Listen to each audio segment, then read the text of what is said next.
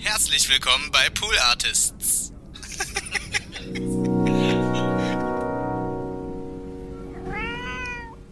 dass Hansi sich so seine Träume äh, dann Ja. wahr macht. Ach, der, der alte Mann macht da was mit den jungen Leuten, wie schön. Ja. Das ist ja auch, äh, also das sind ja, da waren ja auch wirklich, das Publikum von so einem James Last Konzert war einfach 60 plus wahrscheinlich. also eher so 80 plus. Also äh, bestuhlt wahrscheinlich auf jeden Fall, äh, Sitzkonzerte. ja, ja, ja. Gab es dann, Es gab- immer, gab's dann immer vor der Bühne immer so, Dancefloor, so ein ja, ja. Es gab, einen? Dance, es gab einen Dancefloor und wenn es so ganz wild war, dann kamen noch ein paar Leute und dann waren da, oder Schwofen und natürlich Polonaise und Polka und so Ja. gab es dann natürlich auch, ja.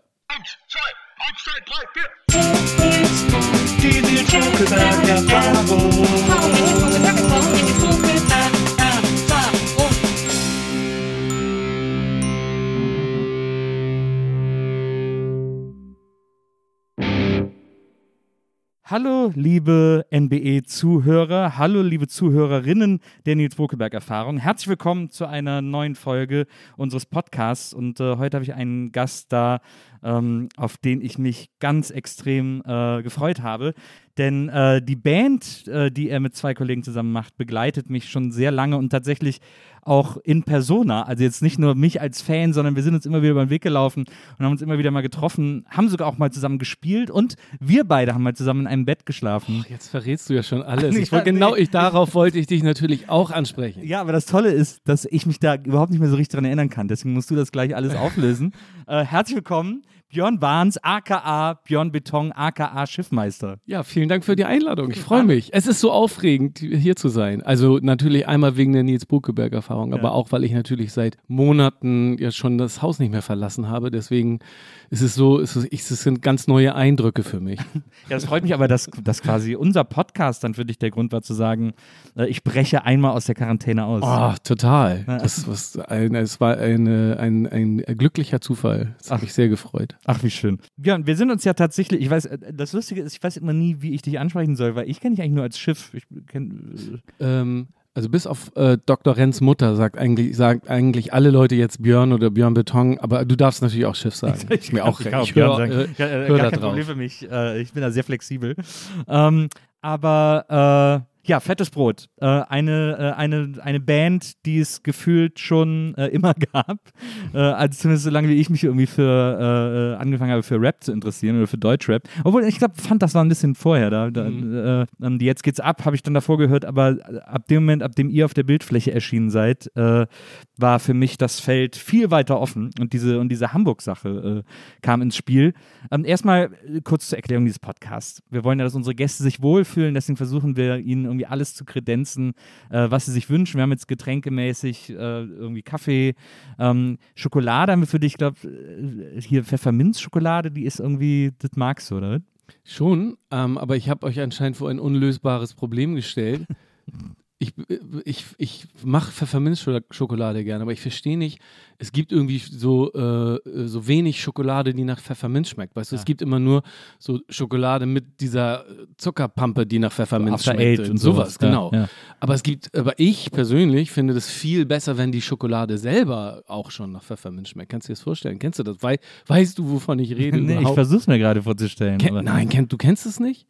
Es gibt doch Gibt's so. diese, sind das diese weißen äh, Bonbons oder so? Gibt es da nicht so Pfefferminzbons mit Nee, Schokolade? Bonbons nicht richtig Schokolade, sondern eine Tafel Schokolade, die ohne diese Pampe, diese, diese Pfefferminzpampe auskommt, sondern wo die Schokolade selber selbst schon nach Pfefferminz schmeckt. Ich muss zugeben, ich war e- ehrlich gesagt, ich war mal so verzweifelt, weil es so wenig davon gibt, dass ich mal Schokolade eingeschmolzen habe und dann japanisches äh, äh, ja, Dingsöl da, Ja. so, so Pfefferminzöl gut- hat- hat reingetan habe. geschmeckt? Es, es ging, es war viel besser. Ich wurde verlacht von meiner Frau, aber es war viel besser als gedacht. Es hat, es hat eigentlich ganz gut funktioniert sogar. Ja, das musst du ja jetzt natürlich Und jetzt- ist, das, ist das japanische Pfefferminzöl, ist das nicht so zum Einmassieren und Ja, so? es ist auch ultra scharf natürlich gewesen. Ich habe vielleicht auch ein bisschen übermäßig viel reingetan auch. Aber es, aber ähm, es gibt so wenig äh, äh, äh Schokolade, die selber nach Pfefferminze schmeckt. Ja. Das finde ich gut, da stehe ich drauf. Ich kenne das, ich glaube, ich kenne das so vom, äh, vom Rumbe oder von der Kirmes, dass es so, ja, wie so, die sehen aus wie, wie so Mentos quasi, aber sind eigentlich äh, innen mit Schokolade und außen haben die so eine weiße Pfefferminzhülle.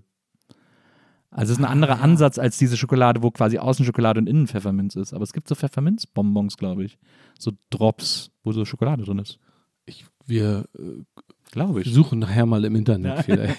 Und dann gibt es auch am Rummel immer diese, auch diesen Pfefferminzbruch, dieses weiß-rosane. Ja, das ist ja quasi die, diese Pampe, die in der Schokolade drin ist, nur wahrscheinlich tagelang getrocknet ja. oder so.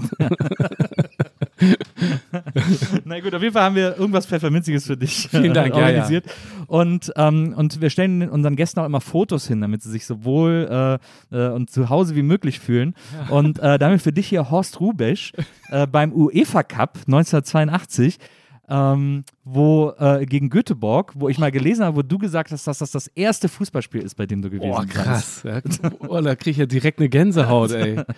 Also es, ich, äh, tatsächlich war es so, dass ich als Kind irgendwie durch meine Eltern, durch meinen Vater irgendwie ähm, HSV begeistert war und insbesondere Horst Rubisch fand ich richtig geil. Ja. Den fand ich richtig ja, der war super. Auch ein guter Typ irgendwie. Voll, ne? Und auch ähm, ist er heute noch. Ja. Und äh, äh, auch weil er halt nicht so ein Riese war, aber auch irgendwie wahnsinnig äh, äh gut gespielt hat irgendwie und körperlich irgendwie tough war und so. Ich ja. fand den richtig gut. Und das war tatsächlich das erste, ich glaube, Oh, ich, es ging 3 zu 1 aus und ich ah, glaube, Göteborg hat gewonnen. Da bin ich ja, mir ja. aber jetzt nicht mehr sicher. Ja, ja, Göteborg, weißt Göteborg hat gewonnen, gewonnen auf jeden Fall. Aber ähm, es ist so lustig, weil ich habe das im Interview äh, gelesen, äh, wo du davon erzählt hast. Und ähm, dann hast du gesagt, das war noch die Zeit, als sie, äh, äh da, hatten, äh, da hättest du die das erstmal gesehen, da hätten die die BP-Trikots gehabt. Aber äh, bei so bei diesen Auswärts-Sonderspielen wie UEFA Cup oder sowas, äh, hatten, hatten die anscheinend nie die äh, Trikots, äh, die Sponsoren auf den Trikots. Weil hier jetzt sieht man ja auch, dass er HSV mhm. im Trikot stehen hat. Ähm, die hatten nur in der Bundesliga die äh, Sponsoren auf dem Trikot. Dann kann es sein, dass mich das einfach als ja, so, großes als, Gemälde im Stadion naja. noch äh, in ja, Erinnerung das ist, als die, als die deutscher Meister geworden sind. Das war nicht im gleichen Jahr, 82. Und da sieht man ihn dann die Schale tragend mit BP auf seinem Trikot. Ach Gott, jetzt aber, ähm, wenn das St. Pauli-Fans hören, die weinen jetzt natürlich alle, oder? Ach, wir haben ja alle, also ich bin ja FC-Fan, logischerweise. Ja, aber ich alle war, Böcke beißen. Aber ich war davor äh, äh, eine Zeit lang Leverkusen-Fan. Siehst du, guck mal. In, in den 90ern war ich so, ich fand so Ulf Kirsten und so, das fand ich irgendwie alles gut. Das hat irgendwie Spaß gemacht. Ja, so hat jeder seine Leichen im Keller. Ich bin gespannt. Ich hoffe, du, du, hast nicht noch mehr davon ausgebuddelt. Ich glaube nicht. Ich, Allerdings, ich, wenn wir jetzt schon angefangen haben, darüber zu reden, dass wir beide in einem Bett geschlafen haben, ja. dann, dann kann ja nicht mehr viel kommen. Sag mal, dieses, äh, als wir, das können wir ja, wir können ja eh springen, äh, wir können hin und her springen, dass wir beide in einem Bett geschlafen haben, das kann ja eigentlich nur äh, in Ilmenau gewesen sein, oder? Nee, das war in Köln. An Köln? Mhm. Was, äh, mh. Was war, wo, war, wo hast du denn, wo haben wir denn in Köln in einem Bett geschlafen? Bei dir in der Wohnung. Ah, ja. Ich glaube, du hast mit deinem Bruder zusammen in einer Wohnung genau. gewohnt genau. und äh, das war in der Wohnung. Ah ja. ah, da hast du bei mir gepennt? Ja, Ah, ja. Und zwar, und ich habe mir Geld geliehen von dir. Ich hoffe, ich habe es dir jemals wieder zurückgegeben, sonst könnte ich das. das habe ich wirklich schon vergessen. ich habe zu der Zeit äh, die äh, Rap-Sendung, die Hip-Hop-Sendung auf äh, äh Viva mit moderiert ja. irgendwie. Und äh, wir kannten uns, sind uns ein paar Mal über den Weg gelaufen durch die Band, durch Viva und ja. so. Und ähm, ich weiß nicht mehr ganz genau, auf, aus welchem Grund ich bei dir aufgelaufen bin. Jedenfalls habe ich mir erst Geld geliehen für eine Plattentasche, die ich mir bei äh, einem Plattenladen in, in, in, äh, in bei Groove Attack, bei Groove Attack genau ja. gekauft habe. Da hatte ich irgendwie nicht mehr genug Geld, deswegen hast du mir irgendwie mit 20 Mark oder sowas ausgeholfen. Hast du die Tasche noch? Ja, ah, tatsächlich. Ja. ja. dann hat es ja gelohnt. So New York äh, äh, Fahrradkuriertasche umfunktioniert, die waren da zu der Zeit so total angesagt ja. und das musste man unbedingt haben. Dann wollte ich sowas auch haben. Und ähm, dann, ich weiß aber gar nicht genau, warum.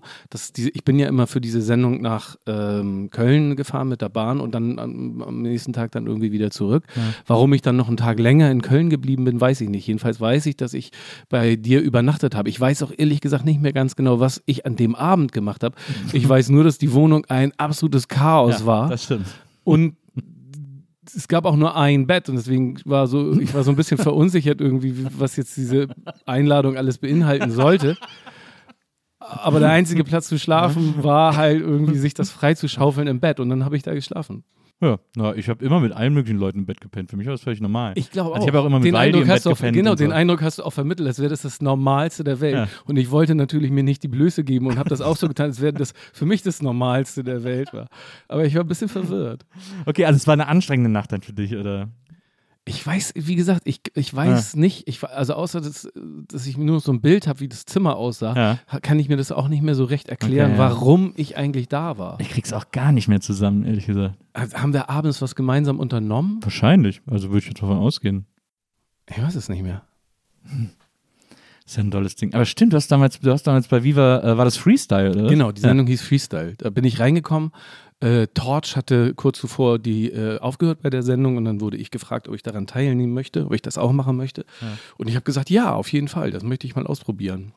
Und dann bin ich da so hingekommen in eine bereits bestehende äh, Sendung. Die Leute kannten sich alle irgendwie so ganz gut. Ja. Und das war für mich, ich war äh, äh, neu auf dem Gebiet irgendwie und dann gleich irgendwie so als gerade neu erfundene super Hip-Hop-Sendung, ich mittendrin und ich war echt sehr unsicher und aufgeregt war ich am Anfang. Es hat sich dann mit der Zeit so ein bisschen gegeben irgendwie, aber ähm, äh, die Sendung war halt auch sehr, äh, ja, die hat halt irgendwie den Anspruch gehabt, die mh, Hip-Hop-Szene in seiner Gänze und großen, seiner großen Ausbreitung in allen Bereichen irgendwie abzudecken. Und mm, irgendwie war man irgendwie auf der einen Seite irgendwie so, so eine große äh, Musiksendung und auf der anderen Seite war es aber auch immer so ein bisschen Fanmagazin irgendwie. Ja. Also beides gleichzeitig. Ja.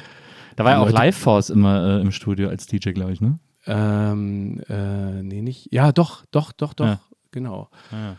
Ähm, Ja, kann ich, kann ich auch düster dran erinnern. Mensch, boah, ist das lange her. Lecco mir. Ich dachte, es wäre in Ilmenau gewesen. Wir haben doch mal in Ilmenau zusammen am Festival gespielt, ja. äh, wo mein Bruder mittags äh, verprügelt wurde von Skinheads, weil er sich Ja. in der Stadt Zigaretten gekauft hat. Und, äh, und dann haben wir, ich glaube, wir haben gespielt, dann habt ihr gespielt. Oder habt sogar ihr Wir haben gespielt zusammen, wir? wir? haben, nee, ich glaube, ihr habt zu, gespielt und dann als Zugabe habt ihr äh, Take That. Take Genau. That gespielt. Und das war das erste Mal, dass ich Take That gesungen habe. Wir haben zusammen Take That gespielt. ja, das war schön. Und dann haben wir gespielt und wir sind irgendwie äh, dann ins Hotel gekommen und da gab es eine riesen Hotelparty. Ja. Erinnerst du dich daran noch? Ja, da erinnere ich mich auch noch dran. Und da kann ich mich noch dran erinnern, äh, da sieht man mal, wie dumm man ist, wenn man, da war ich ja auch noch, wie, also, da war ich ja noch bei Viva, da war ich ja irgendwas äh, Wie alt bist du denn jetzt eigentlich, wenn ich das frage? 44. Ja, okay. Ähm, und dann war ich da 20 oder was so die Ecke, äh, 19, 20. Und dann haben wir uns noch unterhalten im Hotel nach der Party, saßen wir irgendwie alle zusammen noch in einem Zimmer und, ähm, und haben uns unterhalten so über Musik und so und über äh, Cover-Artworks und sind dann schnell auf diese Zeichnerin oder Malerin der drei Fragezeichen-Artworks gekommen. Ähm, und dann äh, war es irgendwie so, ich hatte immer die Idee, dass die mal ein Cover für Fritten und Bier malen soll. Und ihr hattet aber auch die Idee, dass die für euch mal ein Cover malen soll. Und ihr habt aber anscheinend schon recherchiert und ich habe es einfach nur erzählt. Und ich habe immer gesagt, so, ja, ich will, dass die mal ein Cover macht. Und dann hat irgendwer von euch gesagt, so, echt, die, ich weiß nicht mehr, wie sie hieß irgendwie. Ilsa oder so, Mhm. eigentlich heißt sie sowieso. Ähm, echt, von der äh, wollt ihr euch ein Cover malen lassen? Ich so, ja, klar, auf jeden Fall. Und dann hat irgendwer von euch gesagt, ja, aber die ist doch mega teuer und so, ist auch so super kompliziert, die ranzukommen, die macht doch auch gar keine Auftragsarbeiten und so. Und ich habe dann nur so, ach, pff, so als, hat dann so cool getan, als wäre es so mega easy, ein Cover von der zu kriegen. Und das war, ist mir so sehr viele Jahre später sehr, sehr unangenehm gewesen. Ich kann mich aber auch nicht mehr daran erinnern, dass wir jemals wirklich angefragt hätten. Wahrscheinlich war es auch nur eine Ja, reine Angeberei. getrickt, Ja. ähm, aber das, äh, da denke ich gerne dran zurück. Das war ein schöner, äh, das war ein schöner Auftritt da. Ich, hab ich meine mich zu erinnern, aber ich war nicht dabei, dass, dass es in, im Keller des, des Hotels ein äh, Schwimmbad gab. Wie, Stimmt. Und Ja. der Gag des Abends war, die Tür aus den Angeln zu heben und ins Wasser zu legen und dann mit Anlauf so Surfbrettartig so lange darauf rumzureiten. Das, Das, ob äh, das stimmt, weiß ich allerdings auch nicht mehr. Oder ob das nur eine Rock'n'Roll-Legende ist, die ihr mir erzählt habt, Ja. weil ich nicht mit dabei war, die ich bis heute glaube. Das weiß ich tatsächlich auch nicht mehr. Also das hört sich auch etwas an, hört sich auch an wie etwas, was man macht, woran man sich dann nicht mehr erinnern kann. Kann sein. Manche Dinge müssen vielleicht im Dunkeln bleiben. Das stimmt, absolut. Ähm, kommen wir mal zu dir. Du bist in Pinneberg äh, groß geworden. Das ist so ein bisschen so Peripherie Hamburg. Ähm, ist auch so ein bisschen so, wo man sich immer so ein bisschen so drüber lustig macht. So, ah, am Wochenende kommen wieder die Leute aus Pinneberg in die Stadt. Ja, ja, ja. So, jede große Stadt hat ja irgendwie die äh, Stadt im Umland, die so most hated ist und das Genau. ist Pinneberg. Ja. Ich bin so froh, dass jetzt äh, nicht mehr Michael Stich der Einzige ist, der aus Pinneberg kommt, sondern auch äh, der Melzer. Der Oh. Tim Melzer kommt auch aus Pinneberg. Bin ich ein bisschen froh drüber, ehrlich gesagt, dass ich jetzt. Aber du bist ja auch ein, du bist ja auch ein Kind Pinnebergs. Ja, ja, aber jetzt bin ich nicht mehr mit Michael Stich alleine. Ja, das, so, ja. Das, das stimmt. Also ein Fernsehkoch, ein Rapper, treffen, treffen sich ein Fernsehkoch, ein Rapper und, Und Tennisspieler. Ja, Ja. So geht jeder gute Witz In, los. in, in der Köpi-Kneipe in Pinneberg. Spielen Skat. Du hast ja dann äh, in Pinneberg, hast du ja, ich meine, du hast auch in Liedern davon gesungen, hast das auch in, in Interviews erzählt und so, äh, irgendwie äh, so eine, irgendwann so eine Hip-Hop-Kindheit gehabt. Also, wo du dich dann angefangen hast, so für Rap, du hast auch irgendwo erzählt, deine erste, dein erster Rap-Song wäre äh, Rocksteady Crew gewesen. Mhm. Glaube ich, der Einstiegssong für viele, ne? So ein Klassiker. Und wenn man ganz fair äh, äh, sein möchte, dann muss man da auch äh, äh, sagen, es ist äh, einfach die Bravo daran irgendwie schuld. Das ist natürlich uncool, sowas zu sagen, aber Ja. es ist so. Hey You, The Rocksteady Crew war 1983 und die Bravo hatte wahnsinnig früh schon geschnallt irgendwie, dass Breakdance irgendwie der neue Shit ist. Und deswegen haben die, die Rocksteady Crew, das war ja so eine New Yorker Breakdance Crew, die so ein, zwei Songs gemacht haben. Die Musik, die sie gemacht haben, war so ein bisschen produziert, sage ich mal. Ja, Es war ja. jetzt nicht unbedingt deren Kernkompetenz.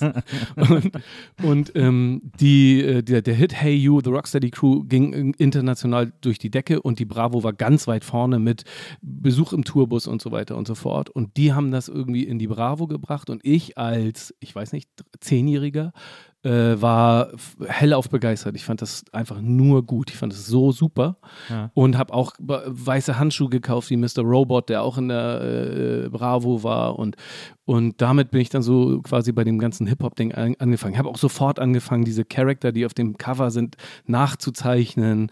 Und äh, dann kam natürlich, war äh, im Ferienprogramm gab es dann auch Wild Style, diesen Selfmade-Film irgendwie aus New York, irgendwie die, und, und das alles hat mich wahnsinnig äh, begeistert. Und ich, ich, ich selber bin dann ja in Hamburg zur Schule gegangen an so einer relativ großen Schule auch und da gab es dann halt auch richtig Breakdance-Battle und, und, und in der Pause und so. Und da, da fing das dann quasi an. Und du hast wahrscheinlich recht, dass genau, also die Leute, die so unser Alter ungefähr haben, dass das erste Mal war, dass, dass sie mit Hip-Hop oder mit Rap irgendwie in Berührung kamen, war dann das. Ja. Und das, die Ehre gebührt peinlicherweise der Bravo. Das würden dir viele Rapper in meinem Alter wahrscheinlich nicht erzählen wollen, aber es ist so. Und äh, hast du dann auch wirklich äh, erst angefangen zu breaken? Es gab ja damals auch im ZDF äh, Breakdance mit Icy Gulp. Ja, das hatte man damals schon gespürt, dass das irgendwie nicht real ist. Der Name war irgendwie, der Name war das Problem. Also das war, das galt an der Schule auch als uncool. Also da war dann schon, dann war schon Mr. Robot und sowas. Ja, Ja. genau. Also ich habe dann tatsächlich angefangen zu, zu, äh, zu tanzen irgendwie. Die äh, Begeisterung dafür ließ dann irgendwann halt auch nach, wie auch äh, Breakdance aus der, aus der, aus der Popkultur oder aus der Welt irgendwie von Zwölfjährigen irgendwann verschwand. Ähm, übrig geblieben war aber Graffiti und äh, Rapmusik. Und das, das fand ich dann super. Das fand Ja. ich gut. Ich bin dann so richtig bei der Musik eingestiegen mit äh, äh, License to Ill von den Beastie Boys Ja. und äh, Raising Hell von, den, Run äh, von. Run DMC. Das waren so die ersten Platten, die ich dann gekauft habe und dann mit äh, Eric B. und Rakim und KRS One und äh, Public Enemy bin ich dann so richtig, das war so mein Ding. Das fand ich. Nebenbei habe ich dann halt immer auch äh, Graffiti gesprüht mit Leuten, denen ich, die ich an der Schule kennengelernt habe. Und das war dann so ein bisschen mein Einstieg in, in diese ganze Hip-Hop-Welt. Ich war damals aber noch zu jung, um irgendwie äh, in irgendwelche Clubs oder sowas zu gehen. Naja. Es war alles eher so ein Jugendzentrum und Schulding. Und hast du dann auch so, hast du dich dann auch äh, mit den Platten so hingesetzt, äh, wenn man mal das Glück hatte, dass überhaupt die Texte sozusagen auf Inlay abgedruckt waren. Äh, man hat ja mit dem Schulenglisch wirklich, äh, wurde es immer sehr knapp, da äh, bei den Texten groß was zu verstehen. Ähm, und hast dich dann auch so hingesetzt und die dann so, wenn sie dann mal so auf, dem- auf dem Innencover abgedruckt waren und die irgendwie mit einem langen Scheit oder so übersetzt, um zu gucken, wovon die da reden. Mm, Ja, ein bisschen. ich konnte das auf jeden Fall, also dieses Politikum irgendwie, also wenn auf der Platte, ähm, also wenn meine Eltern wollten, dass ich die Musik leiser machte, machen soll, weil das sie nervt, irgendwie sowas, konnte ich das auf jeden Fall nochmal so irgendwie äh, äh, äh, äh nutzen und sagen, hier, nee, hört euch das doch mal an, das ist so die Stimme der unterdrückten ja. äh, afroamerikanischen äh, Bevölkerung in ja. den Ghettos, hört euch das mal an und, und, und hab denen das dann quasi so ein bisschen politisch irgendwie erklärt, dass das völlig in Ordnung ist, wenn ich das wahnsinnig laut höre. Ja. ich komme ich komm auch aus so einer kleinen Stadt, äh, aus Wesseling, zwischen Köln und Bonn. Wie und weit ist das von der Großstadt entfernt oder hassen die Leute die Leute aus Wesseling? Also äh, Wesseling hat mal zu Köln gehört, war mal eingemeindet. Ähm, und dann hat, hat Wesseling selbst erkannt, das war so in den 70ern, äh, dann hat Wesseling nach zwei Jahren erkannt, dass Köln versucht, seine Schulden umzuverteilen und auch auf Wesseling zu legen. Dann haben sie sich selber wieder ausgemeindet. und äh, gehören jetzt zum Kreis Bergheim, ist, äh, auf dem Nummernschild BM. Das äh, wird ähm, gängigerweise abgekürzt mit bereifte Mörder. Und ah, wie Provinzidioten, wie PI. genau. Wie heißt es? Berghain? Bergheim. Also, Heim, okay, genau. okay. Und äh, wenn die in die Stadt reinfahren, sind die Kölner auch immer, oh Gott. Also es ist nicht so schlimm, als wenn jemand ein D auf dem Nummernschild hat äh, und durch Köln fährt, aber äh, BM ist schon auch nah dran, ist auch so ein bisschen die Dorfkleppen. Ähm, Voll. Und, äh, und da gab es, äh, ich bin, da gab es da gab's ein Schulzentrum, äh, Gymnasium, Realschule, Hauptschule, ähm, wo ich auch am Gymnasium war. Und eines Tages gab es einen großen Aufruhr, weil jemand an die Wand äh, der Realschule Public Enemy gesprüht hat. Aber er hat halt wirklich Public Enemy mit zwei M gesprüht. Und erstmal alle so, die ganzen Lehrer alle, oh Gott, äh, Vandalismus, Sachbeschädigung. Und die ganze Schülerschaft sich natürlich totgelacht, äh, dass jemand das sprüht und dann mit so, mit so einem Schreibfehler. Wusstet ihr, wer das war? Es Der gab, hatte doch den Spitznamen weg. Na, es gab vor allem einen, einen Jungen, äh, den kannte ich, den kannten viele auch in der Realschule. Ähm, der ist dann so morgens zur Schule und so und, und hat so getan, als wenn nichts wäre und äh, irgendwie hat dann so diesen Aufruhr mitbekommen und auch so, oh, was gibt's doch gar nicht. Und dann äh, sitzen sie irgendwie im Unterricht und er und alle haben so eine Schreibarbeiten, sind leise und die, der Lehrer geht so durch die Reihen und plötzlich haut er dem so aufs, aufs Heft und sagt, was ist das denn? Und dann hat er auf seinem Heft Public Enemy stehen. War relativ schnell überführt. Das war wirklich eine der genialeren Geschichten äh, äh über Graffiti in Wesseling. Aber ähm, sag mal, du hast ja dann äh, tatsächlich. Wie heißt, wie geht Narren und äh, kind, äh, Kinderhände beschmieren Tisch und, und Wände. Tisch und Wände. Ja, genau. So ist es. ähm, du hast ja dann auch mit Graffiti tatsächlich, hast du ja gerade schon gesagt, äh, irgendwie losgelegt und dann wurde es ja, ähm, dann gab es ja quasi den Fall, wo es so in die Hose. Du bist doch mit deinem Bruder losgezogen, ne? Äh, mein Bruder ist zwei Jahre jünger als ich und wir haben in der Schule, das war eben halt die Zeiten, wo man äh, Leute, die sich für Hip-Hop interessiert haben, waren ja damals sehr schnell zu identifizieren. Also jeder, der eine Kapuze trug ja. oder ein Baseballcap ja. äh, äh, hatte, war im Grunde genommen schon Hip-Hopper. und also man konnte sich äh, so äußerlich schon vom Weiten erkennen. Und dann gab es halt noch ein paar Leute, zwei Jahre älter als ich, in der, in der zwei äh, Jahrgänge über mir, den wir dann angesprochen haben, mein Bruder und ich.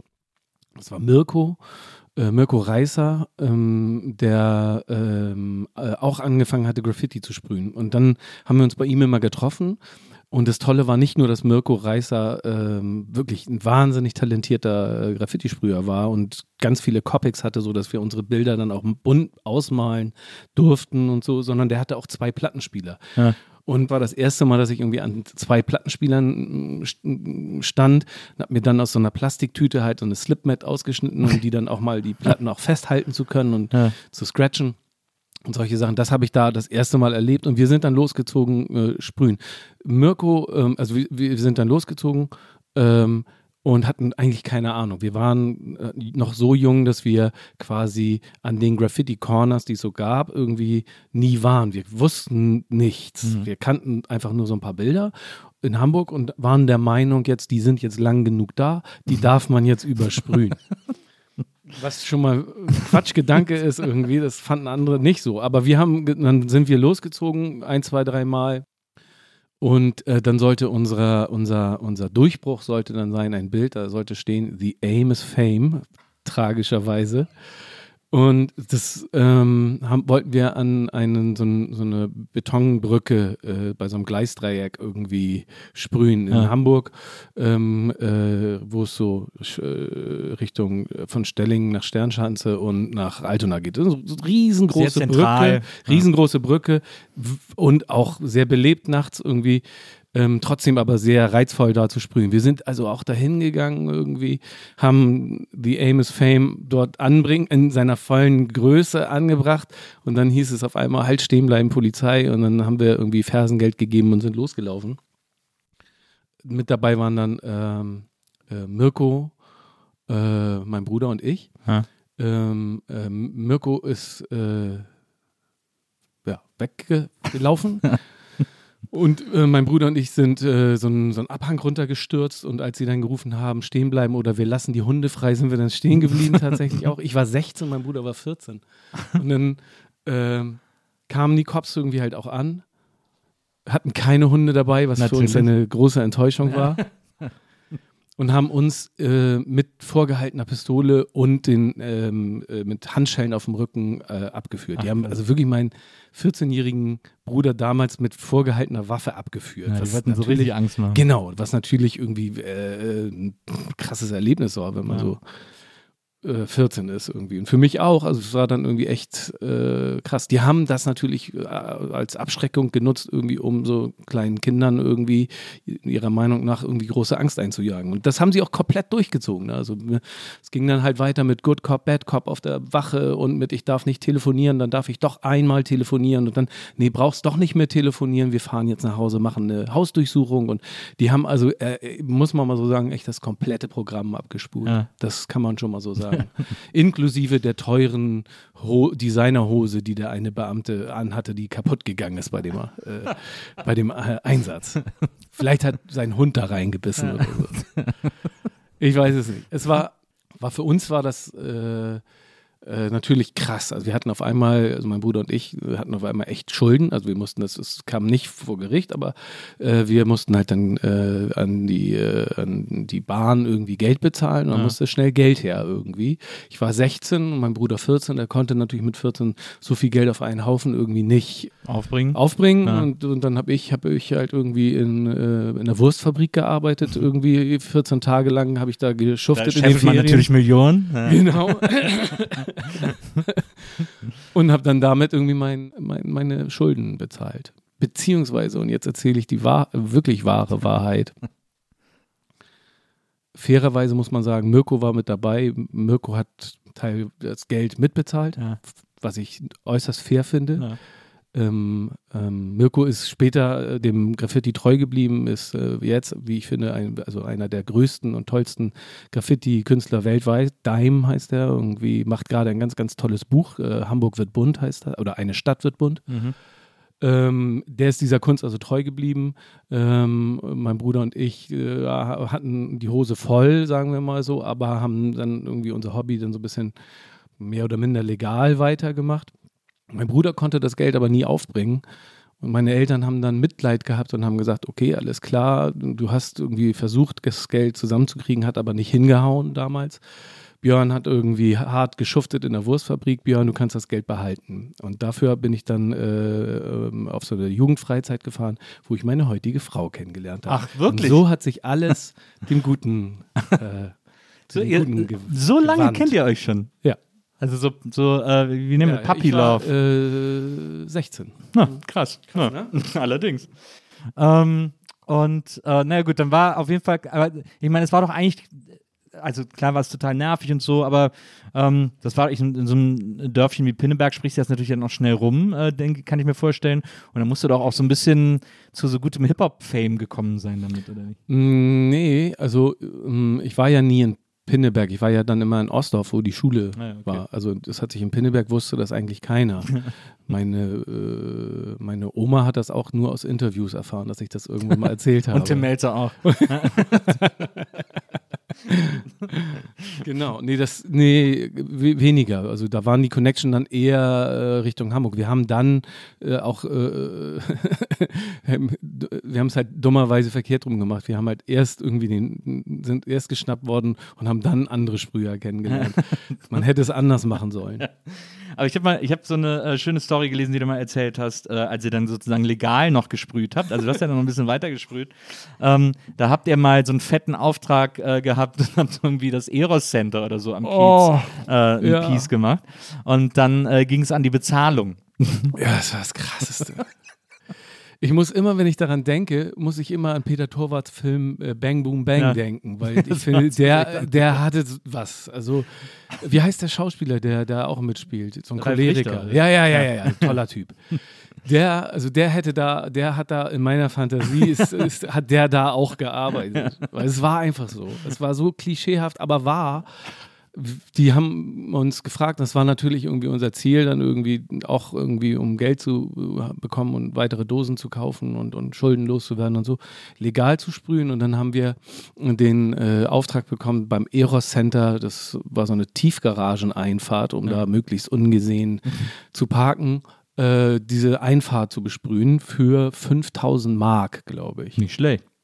Echt, das war also, so viel Geld hatte ich damals noch nie gesehen. Ja.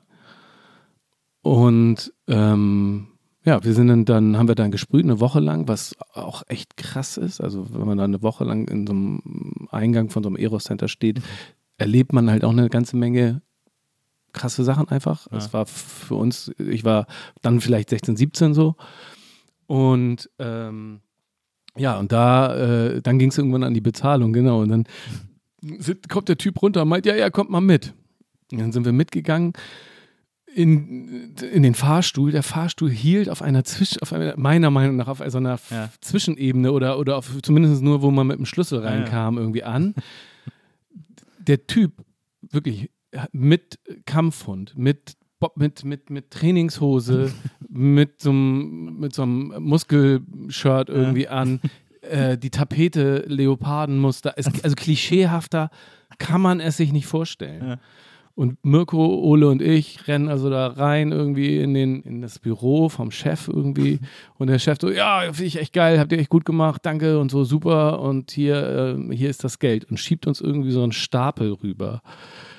Und Mirko, ungefähr so groß und so schmächtig, wie ich es bin oder war, und er äh, nimmt das Geld ja. und fängt an so eins, zwei, drei, vier, fünf und zählt so die Scheine nach. Und ich denke, ich habe sofort, ich habe mein Herz, du, du, du, du, du. ich denke so, scheiße, jetzt sind wir dran. Der Typ steht auf, geht zu Mirko hin und schlägt ihm so auf den Rücken und meint, Alter, dich finde ich richtig geil. Du lässt dich nämlich nicht bescheißen. Das merke ich. Das merke ich. Finde ich richtig gut. Richtig gut so. Ja, geile Nummer. Und ich, nein, ich so, oh Gott, jetzt sind wir dran, die schmeißen uns, was für eine Beleidigung und ihr vertraut uns nicht und die, wir werden hier vom Hof gejagt irgendwie. Da hab ich, das habe ich echt gedacht, aber es ging gut. Es ist eine, also auf jeden Fall eine geniale Filmszene, äh, finde ich. Ja. Aber so klischeehaft, dass ich würde schimpfen, wenn ich das sehen würde.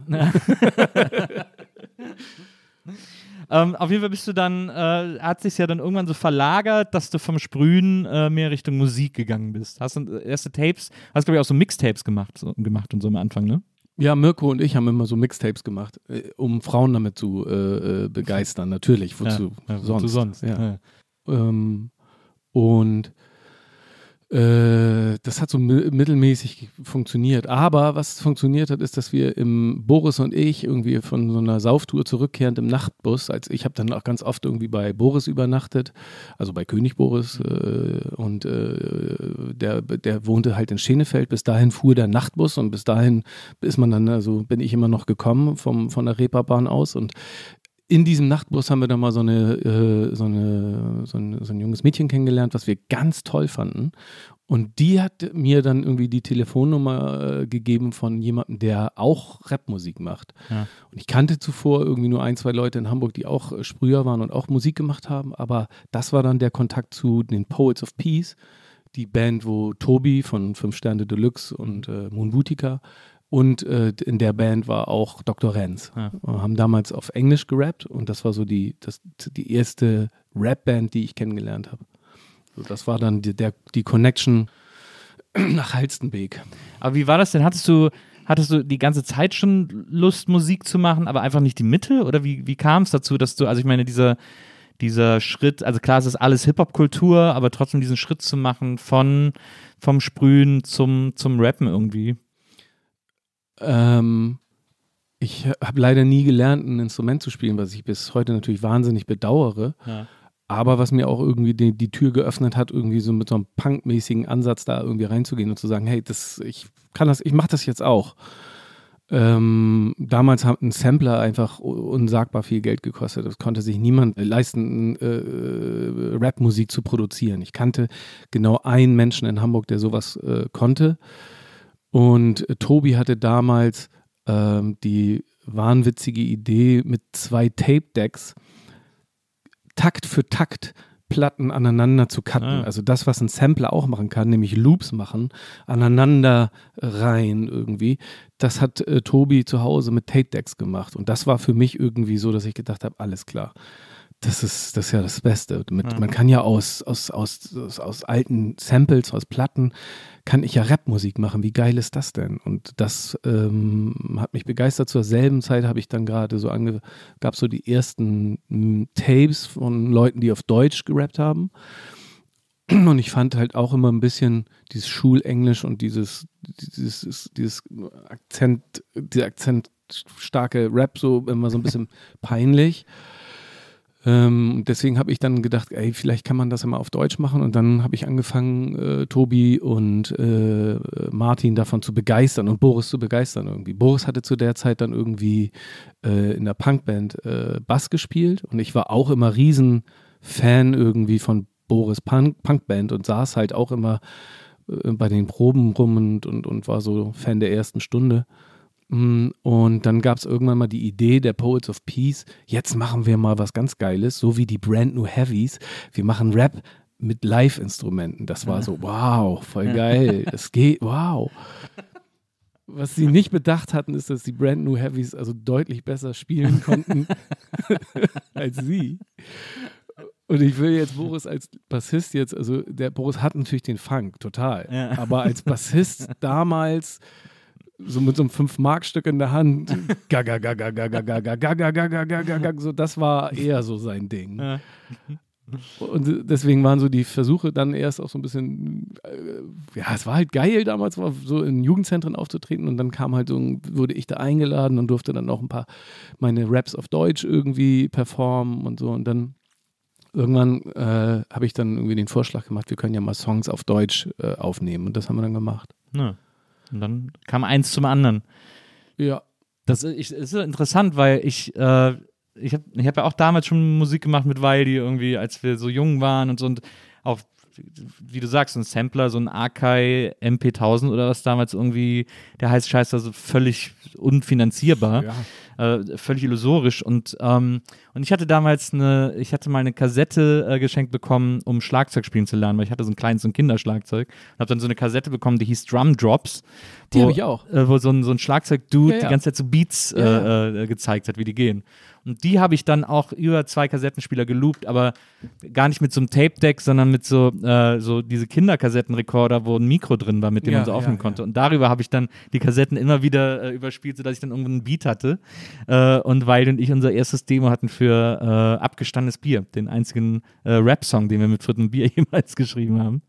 Äh, das habe ich damals mit den Drumdrops, habe ich die Drumdrops gesampelt. Krass. Na, kenne ich auch. Die waren heiß begehrt damals. Ja, die waren ganz geil mit so einem Typen, der die immer so angezählt hat und ja, so. Ja. Naja.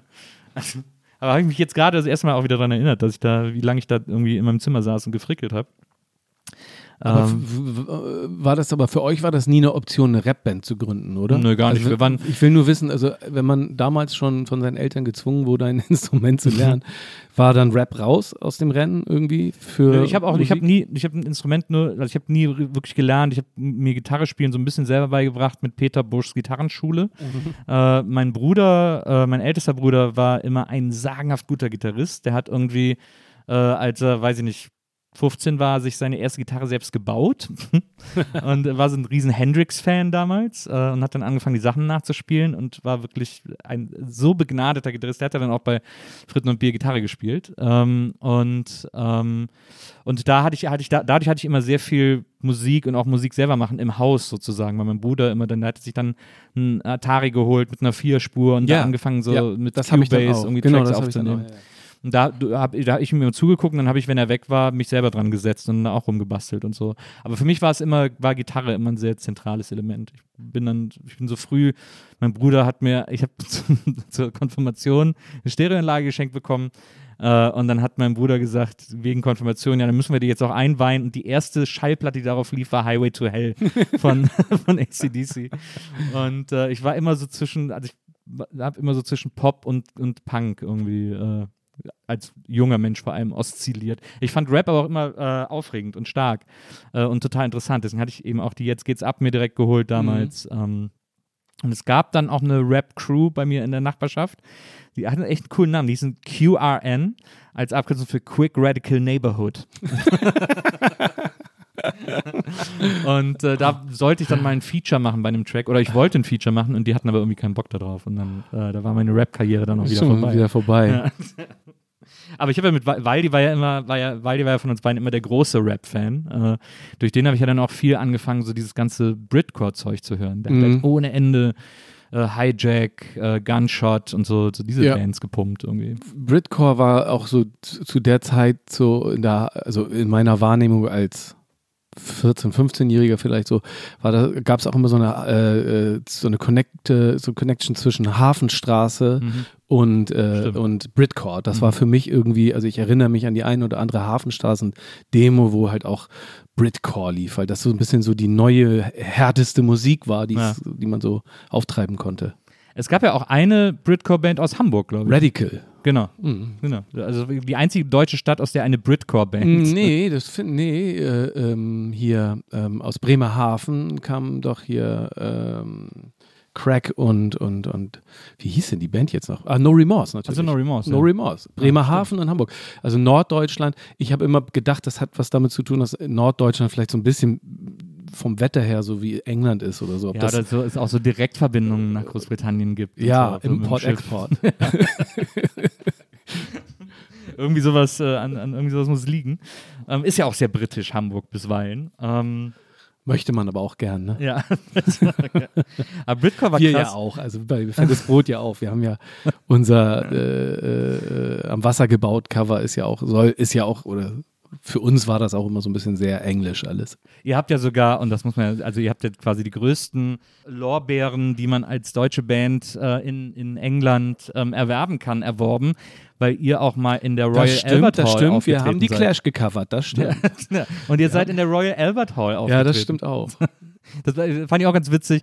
Das war mit James Last zusammen, äh, weil mit dem habt ihr einen Song gemacht und dann hat er euch da irgendwie eingeladen, mit euch da zu spielen. Ja. Und das war wohl etwas weird, so als deutschsprachiger Rapper im englischen? James Last Konzert zu rappen. Wirklich, ja. Es war wirklich seltsam. Also wir haben, wir überhaupt die ganze Connection zu äh, äh, Hansi Last war krass. Also es war wirklich auch ein großes Abenteuer für uns und auf das wir uns eingelassen haben, ohne zu wissen, wo es hingeht. Wir haben ja mit ihm zusammen einen Song gemacht und haben dann gesagt, wir wollen den gerne bei ihm zu Hause aufnehmen und sind dann nach Florida geflogen und haben ihn dann da zu Hause besucht und so. Das ist schon wirklich eine äh, ein, ein krasses Erlebnis gewesen. Ganz, ganz toller Mann war das, der uns alle, glaube ich, sehr beeindruckt hat, als wir uns kennengelernt haben. Und er war aber auch immer so, äh, das sagt dir auch jeder, weil es einfach so war, der war so open-minded und hatte immer, war immer so großzügig, hat gesagt, kommt alle mit, macht, kommt alle her, super, ja, schön. Ja. Man war immer willkommen. Und äh, so hat er uns dann halt auch eingeladen in London bei, der, äh, bei seinem Konzert. In England ist, ist äh, Hansi Last irgendwie, erstaunlicherweise sagen die in England auch Hansi Last statt James Last, weil sie so ein bisschen, so, das lassen wir uns hier nicht vormachen, der heißt ja gar nicht James. Und ähm, da durften wir dann irgendwie äh, auch mit, äh, da hatte er quasi in seiner Show diesen Song, den wir gemeinsam gemacht haben, auch mit integriert und den haben wir dann fünfmal gespielt, auch in Deutschland, in Köln, in Hamburg, in so Riesenhallen Mhm. und dann eben halt auch in London. Und die Leute, das ältere Publikum da war wirklich verstört, aber ach, irgendwie, ach, ich, ich, ich glaube, die fanden das irgendwie süß, dass Hansi sich so seine Träume äh, dann wahr macht. Ach, der, der alte Mann macht da was mit den jungen Leuten, wie schön. Ja. Das Das ist ja auch, äh, also da sind ja, äh, da waren ja auch wirklich, das Publikum von so einem James Last Konzert war einfach 60 plus wahrscheinlich. also eher so 80 plus. Also äh, bestuhlt wahrscheinlich auf jeden Fall, äh, Sitzkonzerte. ja, ja, ja. Gab es dann, gab- immer, gab's dann immer vor der Bühne so, Dancefloor, so ein ja, ja. Es gab, einen? Dance, es gab einen Dancefloor und wenn es ganz wild war, dann kamen noch ein paar Leute und dann waren da, oder Schwofen und natürlich Polonaise und Polka und so Ja. gab es dann natürlich auch, ja. Wie war das? Es ist ja ein, eines, das ist wirklich ein Erlebnis, das ich, äh, äh, um das ich euch sehr äh, beneide, weil ich habe mal die Biografie von James Last gelesen. Ähm, und da stellt sich auch heraus, dass das wirklich echt ein geiler Typ war. Und der Voll. auch so ein krasser Workaholic, als er so angefangen hat mit diesen Agogo-Platten äh, und die so erfolgreich wurden, um in 16, 17, da hat er zum Teil in drei Studios gleichzeitig produziert und ist dann nur von Tonregie zu Tonregie gelaufen und hat geguckt, ob die, ob die Produktion gut läuft. Weil die ja immer auch so am Stück aufgenommen wurden, diese Platten. Ja, mit Publikum. Und ich bin ja der Mit so Meinung. Partypublikum. Genau. Und das war, glaube ich, der the new shit. Das war, glaube ich, der, der Gag. Also der hat quasi das, das Mixtape, also de, den, den, das, was DJs auch machen, halt, ne? Irgendwie Ja. nach dem ersten Chorus, zack, schnell in den nächsten Ja. rein und so.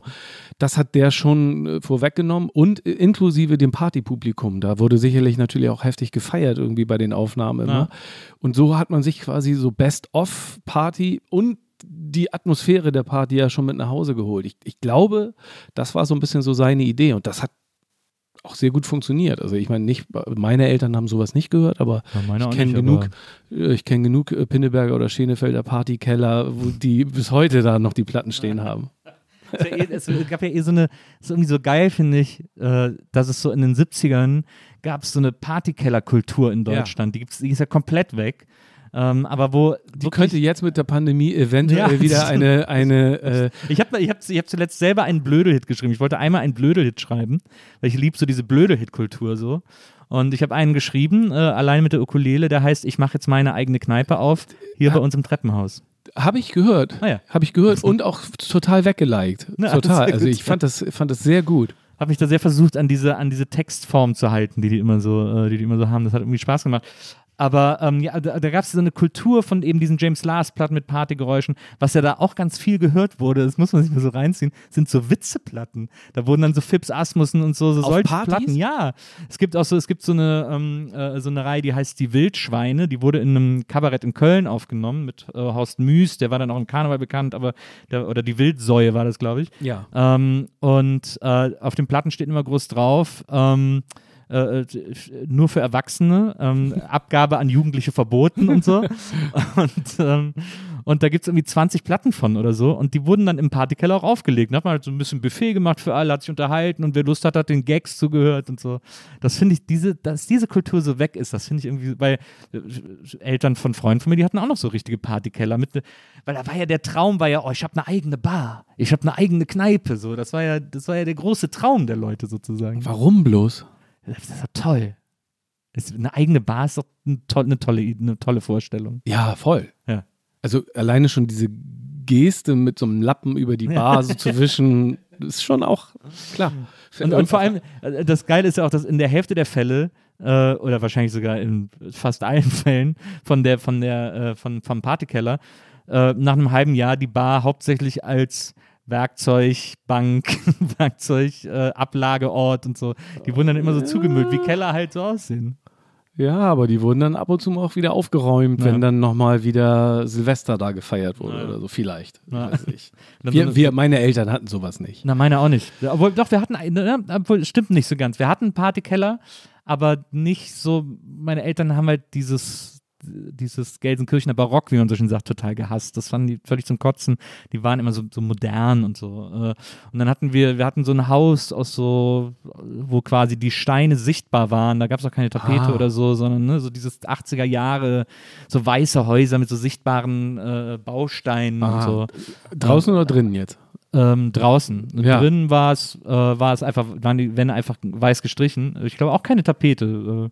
Äh, meines Erachtens waren die einfach alle weiß gestrichen. Es sieht, du, das du beschreibst, sieht so aus wie das Haus von meinem Kieferorthopäden. Ja. Der, der war auch so drauf, glaube ich. Ja, es war so schick, so eine Zeit Ja, ja.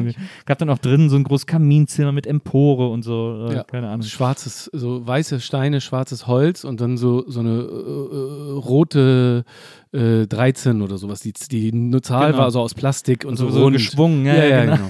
genau. Das war so Diese diese, Skandinavien. Genau, schick. das war die Zeit, als Ikea plötzlich anfing, eine Sache zu werden, sozusagen. Auch überall diese, diese Ikea, diese Papierballons. Ich habe ja drei ältere Geschwister, dadurch musste da eine Menge eingerichtet werden. Äh, aber äh, so, so sah irgendwie das Haus aus. Und da hatten wir auch einen Partykeller, weil meine Geschwister eben auch Party machen wollten. Aber da war der Keller sehr äh, einfach als großer Raum belassen und, äh, und dann in die Ecke, ähm, äh, an die Decke. Ähm, äh, Lampen gehangen, ähm, aber so, so Lichtorgeln, also Lampen, Oh. die Ton, auf Ton reagieren. Oh, sowas wollte ich immer haben. Das war cool. Das wollte ich immer haben.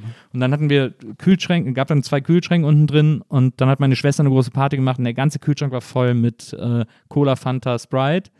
Ähm, äh, Mezzomix gab es, glaube ich, damals auch schon und so. Im anderen Kühlschrank wahrscheinlich andere Sachen, aber ich bin dann, da war ich so sechs oder so, muss ich gewesen sein, irgendwie so höchstens. Und dann bin ich an diesen Kühlschrank äh, mit der Cola und das war die große Zeit der Knibbelbilder. Oh. Und da war gerade die. Was ich für ein Traum. So viele Knibbelbilder auf Genau. einmal. Ich glaube, es waren die NDW-Knibbelbilder, wenn mich nicht alles täuscht, ähm, wo so diese ganzen Bands waren.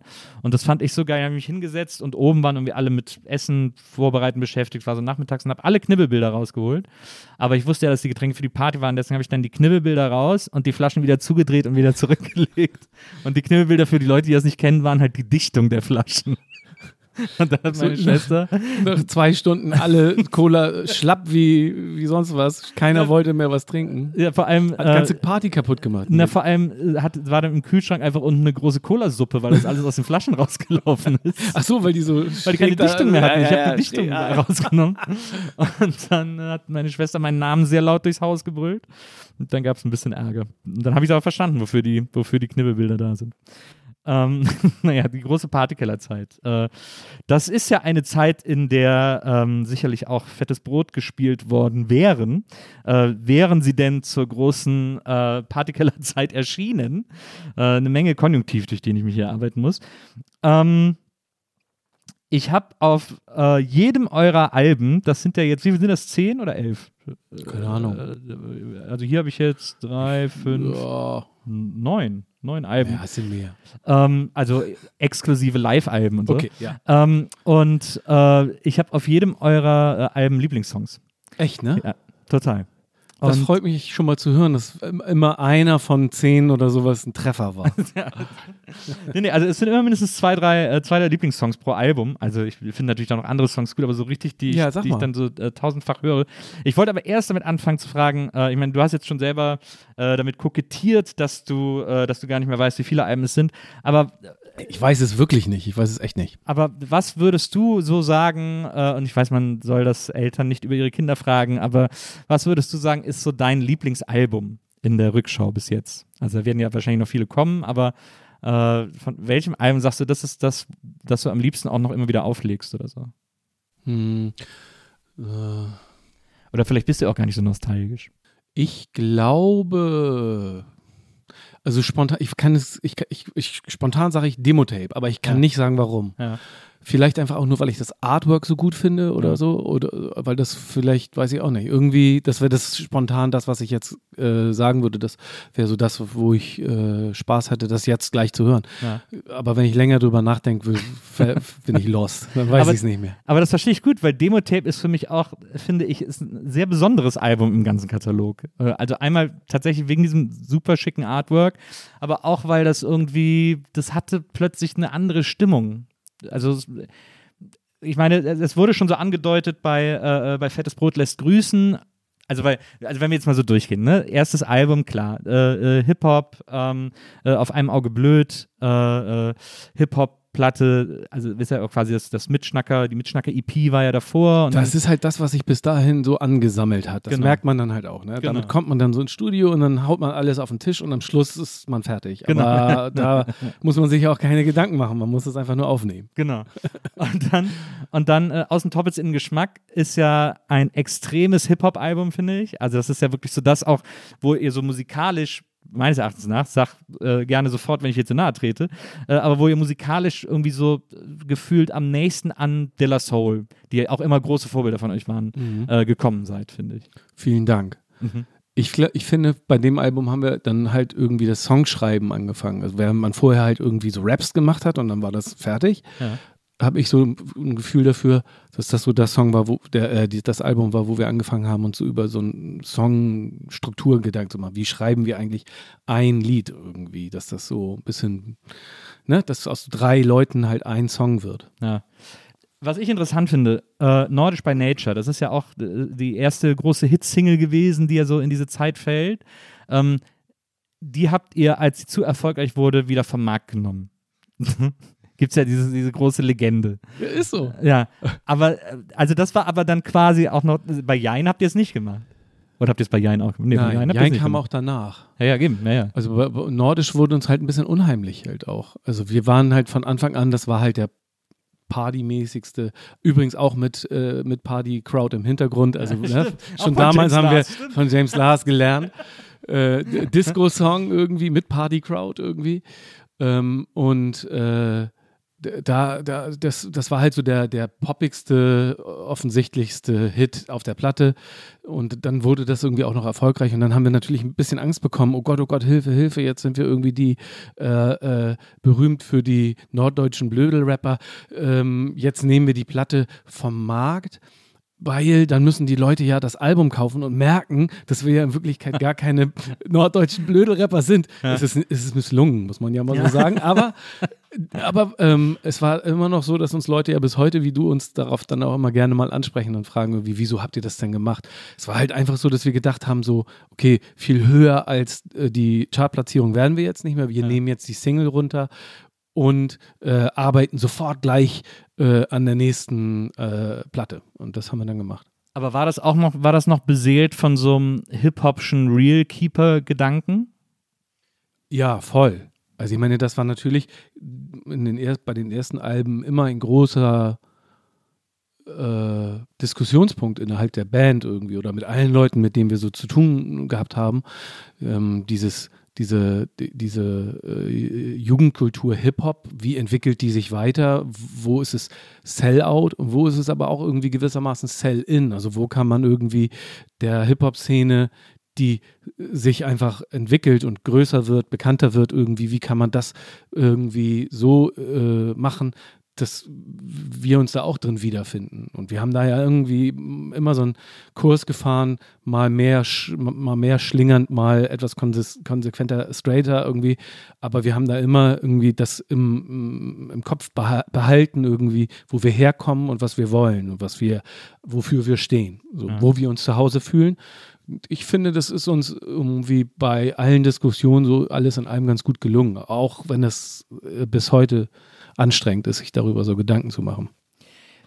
Banddiskussionen sind doch wahrscheinlich sind mit die anstrengendsten Diskussionen, die man führen kann. ja, oder? voll, klar. klar. Weil ich meine, es, es, es, es geht halt immer um was und irgendwie was Wichtiges. Das ist Ja. jetzt, weiß ich nicht, das, ich, wenn man sich über, keine Ahnung, über andere Dinge streitet, dann ist es halt nicht so, nicht so, ein, so eine Herzensangelegenheit, Hm. glaube ich. Also auf jeden Fall auf, äh, auf einem Auge blöd, das äh, äh, damals, das kam ja dann raus, äh, habe ich glaube ich auch schon bei Viva gearbeitet, die habe ich rauf und runter gehört, diese CD. Ähm, und äh, habe ich auch immer in der Maske gehört, äh, wenn, ich, wenn ich Aufzeichnung hatte. Äh, da ist natürlich äh, Mitschnacker äh, drauf, klar, Riesenhit. Äh, Friedhof der Nuscheltiere, sensationell gut. Auch dieses Big L-Sample, also das ist ja viele Hip-Hop haben das benutzt, aber Big L hat das ja auch, äh, hat ja das gleiche Sample. Äh, Ich weiß benutzt. überhaupt nicht, wovon du redest. ähm, also sensationell gut. Und äh, da war immer mein Lieblingssong, also mein großer Lieblingssong, drei sind zwei zu viel. ja. Das, ich fand das so witzig damals. Ich habe das nur, ich habe das rauf und runter gehört, dieses Lied. Vielen Dank. Das freut mich. Das mochte ich auch immer gerne. ähm, dann Außentoppets in den Geschmack. Wie gesagt, das Dilla Soul Album. Ähm, Da ist Jein drauf. genau, da ist Jein drauf. Ähm, meine Lieblingstracks waren immer Und ich gehe nicht zum Arzt. Äh, ja, das ist ein kruder Song mit Ja. Dendemann. ja, genau, stimmt. Mhm. Äh, war das, ja, da ist ein, nee, da, da ist ja sogar noch, das ist ja noch Arme Ritter. Ja, Äh, da, genau. dann, dann, danach dann, Dendemann genau. als Solo-Feature bei, Genau. deinem, äh, äh, bei deinem Song. Ähm, und äh, mal sehen, natürlich auch sensationell guter Song mit äh, Eisfeld. Ähm, Und dann kam Fettes Brot lässt grüßen und da Da haben wir Eisfeld bei Marseille genommen, weil er bei Nordisch schon so ein bisschen angefangen hatte zu singen. Da und dann haben wir das so gedacht, lustig ah, ist klar, der, der, der nasale Mann kann geil singen. Her damit. Und, äh, und dann Fettes Brot lässt grüßen. Ähm, sensationelles Album. Ähm, hab ich äh, hab ich total geliebt, vor allem natürlich unter anderem, weil da ja auch viele Wege führen nach Rom drauf war. Äh, Und das hat ja sofort mein Herz im Sturm erobert, Ehrlich, dieses ne? Lied. Ja, also weil das aber auch die Zeit war, wo wir alle, also ihr wahrscheinlich auch, ich meine, zumindest äh, scheint man das ja sehr deutlich rauszuhören.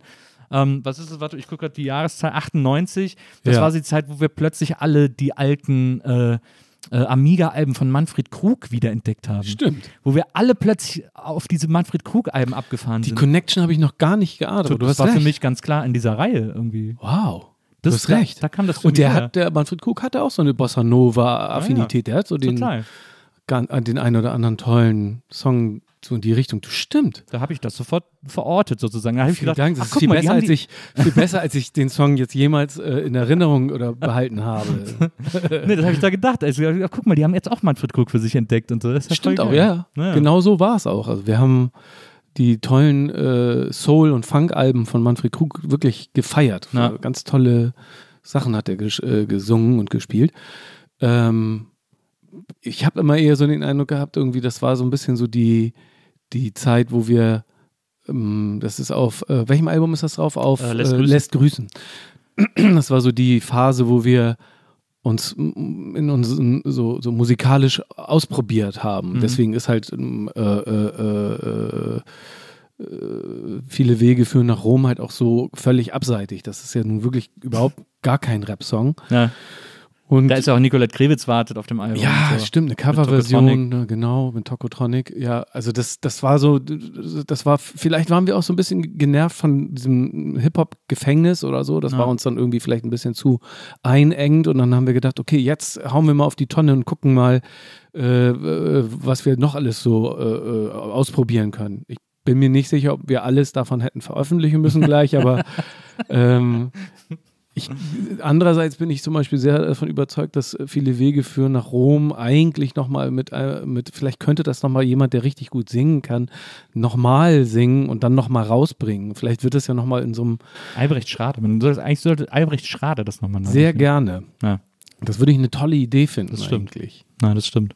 Das ist ja echt. Weil eigentlich ist der Song nämlich gut, aber der, ich glaube, das, was wir daraus gemacht haben damals, ist noch nicht das Ende der Fahnenstange. Lustigerweise war ja auch, um äh, da einen Minikreis kurz zu schließen, ihr wolltet ja, ihr seid ja mit viele Wege führen nach Rom an James Last rangetreten, habt ihn gefragt, ob er Ja, das äh, aufnehmen würde. Und er hat dann gesagt, nee, ich will einen anderen Song machen oder ich will einen neuen Song machen oder so. Genau, er hat gesagt, ich äh, mache sowieso gerade so ein ähm, Jubiläumsalbum und dann lass uns doch einen, einen Song, einen neuen Song machen. Ähm, aber äh, also dieses, dieses äh, lässt grüßen war tatsächlich so, ein, so eine Art Befreiungsschlag oder mal gucken, womit man so davonkommt sozusagen. Ich hatte ja auch, äh, mein großer äh, Lieblingstrack auf dem Album, neben äh, Viele Wege führen nach Rom, war immer Wie heißt du? Ah, Äh, Ein super weirder Track zusammen mit Heinz Strunk, ja. ähm, der extrem textlich extrem seltsam aufgebaut ist, weil ihr erzählt immer sozusagen Figuren und er äh, löst dann die Pointe ein äh, äh, und, und kommt dann in die Hook, die auch so super nervig gesampelt ist. Wie, wie, wie, wie, wie heißt du? Wie, wie, wie, wie, wie, wie? Und so, Mann. Wie du heißt. Genau. Und die hat aber, aber der Beat ist so ist ein unfassbar geiles Sample.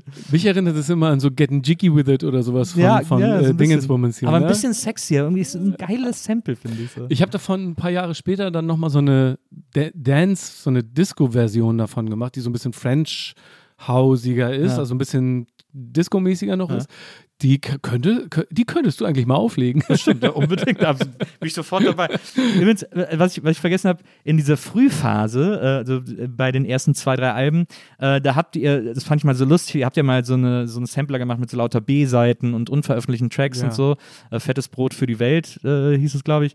Und äh, da war ein Song drauf, äh, den ihr dann selber auch geremixed habt.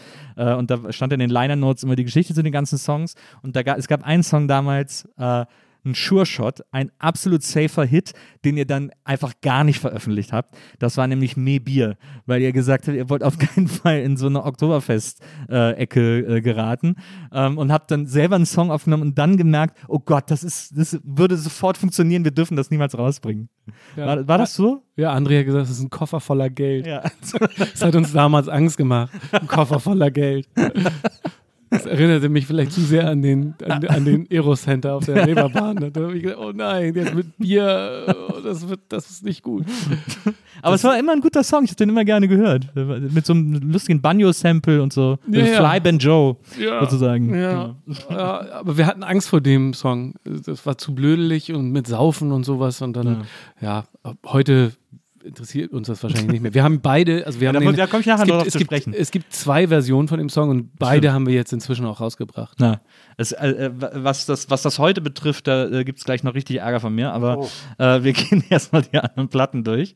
Ähm, dann kam eben äh, erwähntes Demo-Tape, ähm, also das Album namens Ja. Demo-Tape. Die Platte, wo wir Pauli, DJ Pauli kennengelernt haben und das Trainingslager in Hamburg. Das war so ein bisschen, nachdem wir uns so ein bisschen äh, ausprobiert hatten und freigeschwommen ha hatten, irgendwie sind wir dann mit Demo-Tape wieder so ein bisschen in die Hip-Hop, damalige Hip-Hop-Szene in Hamburg irgendwie eingetaucht. Ja. So vom Gefühl. Da gab es einen extra, also da gibt es tatsächlich, finde ich, einen eurer besten realen Hip-Hop-Tracks, ähm, nämlich ähm, hier drin, Ja. sozusagen, als es schien ja dann auch die Antwort zu sein auf da draußen. Ja. Ähm, und äh, ich liebe hier drin, das ist auch ein mega gutes Sample und auch so, da Danke. erzählst du ja auch diese ganze Ja. Pinneberg-Graffiti-Geschichte Genau, nochmal. das genau, So. stimmt. Das ist meine Strophe, ist die Graffiti. Genau. Es ist so gut. Es ist, ein, es ist so ein emotionales Lied. Ich habe das wirklich schon in ganz vielen Situationen in meinem Leben gehört, wo mich das immer sehr eiskalt erwischt hat. Also wo es mich fast zu, wo ich wirklich ohne Übertreibung ein Kloß im Hals hatte. Oh, ich das krieg richtig Gänsehaut, wenn du das sagst. Wirklich. ja, total. Das, ja, danke. Das fand ich immer sehr, ein ganz tolles, emotionales, so ein Lebens, so ein Coming of Age ist es ja und, und so eine, da wird so viel Leb, also so viel aufrichtiges Lebensgefühl drin erzählt. Äh, und äh, deswegen, das war immer ein sehr, sehr großer heimlicher Hit äh, von euch für mich.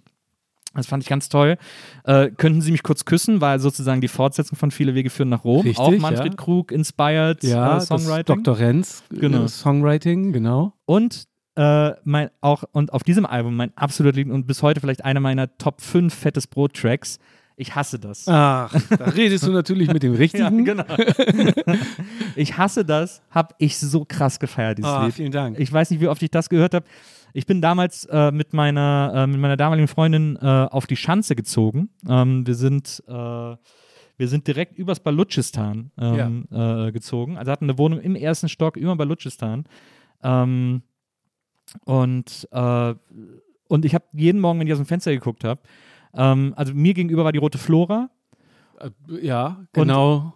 Genau also da, mittendrin, genau. Genau davon, wo ich in dem Song spreche. Was sag Genau. ich, was sag ich und ich nochmal habe wirklich jeden Morgen, ich hasse den Blick der Leute bei Portugiesen auf der Schanze. Ja, ja. da habe ja. ich jeden Morgen drauf geguckt, auf, diese, auf diesen äh, äh, Galau-Strich, wie es ja heißt. Ja, ja. Ähm, Genau. Und ich habe dann irgendwann, es war Sommer und mir war so danach und ich saß so zu Hause und habe so ein bisschen Musik gehört und ich habe dann wirklich irgendwann auch mal die Boxen aufs Fensterbrett gestellt und die Straße mit diesem Lied beschallt, als die Leute alle vom Das freut mich ja. ja. Ich hasse das.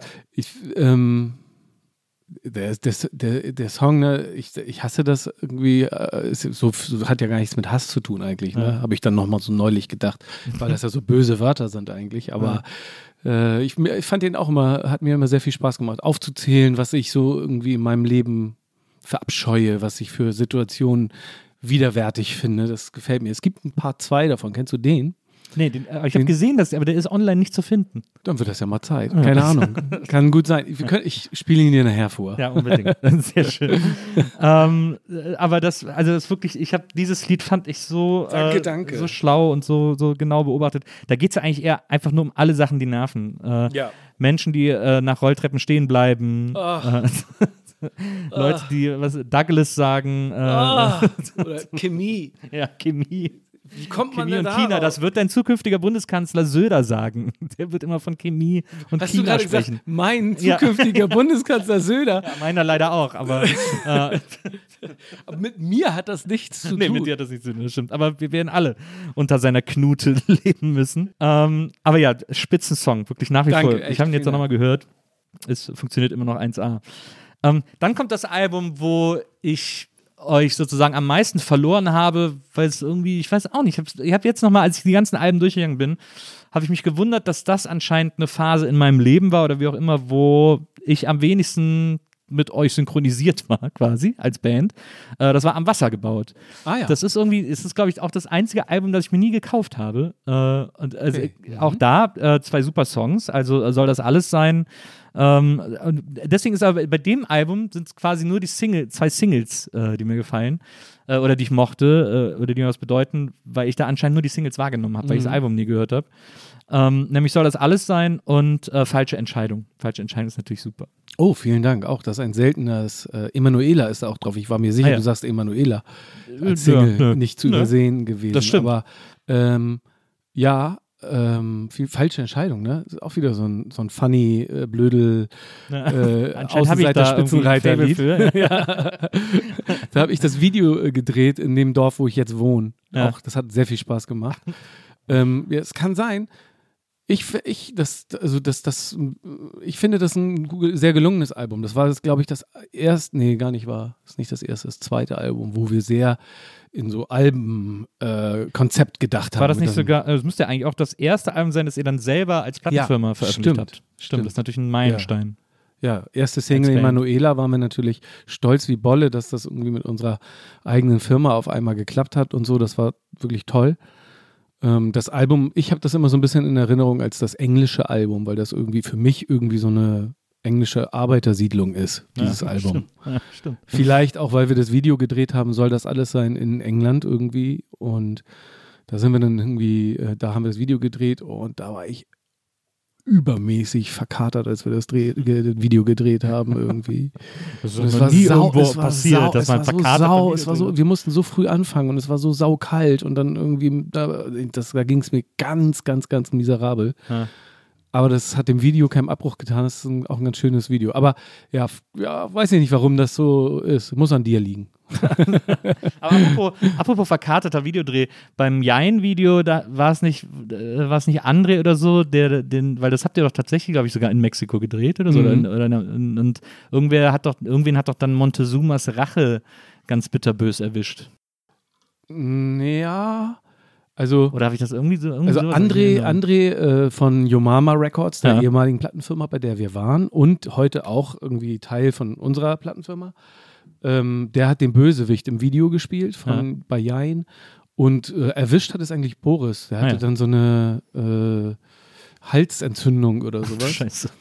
Und musste dann noch irgendwie von unserer äh, äh, weiblichen Hauptdarstellerin, ähm, die zufälligerweise auch Medizin studierte gerade, von der hat er sich dann die Spritzen in den Hintern geben lassen. Die er, er musste irgendwie mit dem Taxi so stundenlang durch Mexico City fahren, um dann zu irgendeinem Hos- Hos- Hospital zu kommen, wo man Ja. dann irgendwie da so äh, äh, Die Medizin Med-. Penicillin bekommt, genau. Ja. Und Boris sah, also, also wenn Boris in dem Video manchmal so ein bisschen zugedröhnt aussieht, dann ist es wahrscheinlich, weil er irgendwie mit Fieber da auf dem Esel saß. Äh, und wo wir schon mal bei Videodrehs sind, legendär natürlich ähm, äh, Heike, bitte knutsch mit mir von Fritten und Bier.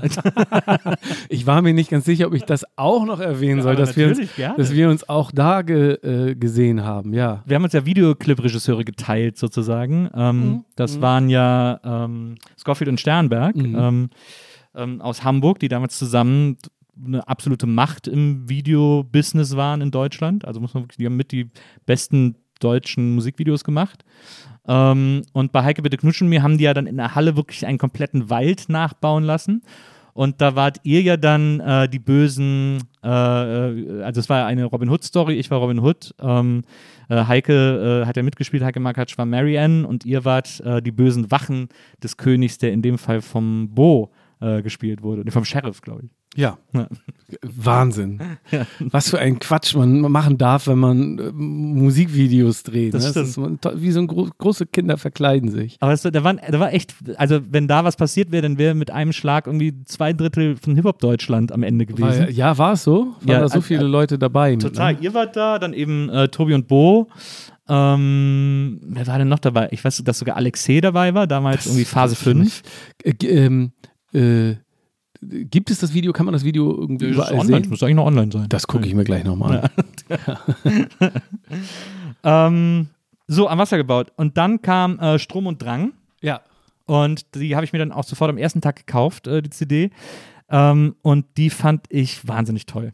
Die hat mir äh, richtig Spaß gemacht. Da habe ich wirklich, äh, ich habe da glaube ich, wie viele Lieblingssongs habe ich da drauf? Warte mal, was habe ich hier alles? Drei Lieblingssongs. Äh, das traurigste Mädchen der Welt. Ähm, Ja. Der Featuring Mieze von Mia. Stimmt. Äh, dann äh, der beste Rapper Deutschlands. Ja, so ein Soul, äh, El Green Soul-Stück. irgendwie. Genau. Und dann noch ähm, das allererste Mal. Ähm, ist wieder äh, Songwriting Dr. Renz, ne? Genau. Und ist Ja. ja, zusammen mit ähm, äh, Bernadette Hengst. Bernadette Hengst. Ja. Mhm. Das fand ich ein super Song. Den fand ich extrem gelungen. Ja, siehst du. Das war so ein guter, so ein guter äh, Punk. Äh, Liebessong irgendwie, das fand ich irgendwie.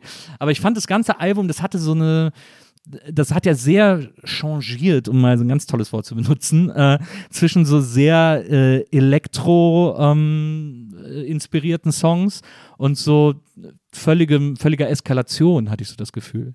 Also es war auch so ein, es schien auch so ein bisschen suchend. Ich fand, es, es gab so ein bisschen, es gab so, es hatte so, man hatte so das Gefühl, die wissen jetzt gerade auch selber nicht so richtig, wo es lang geht, aber das fand ich total geil, das so offen zu spielen sozusagen.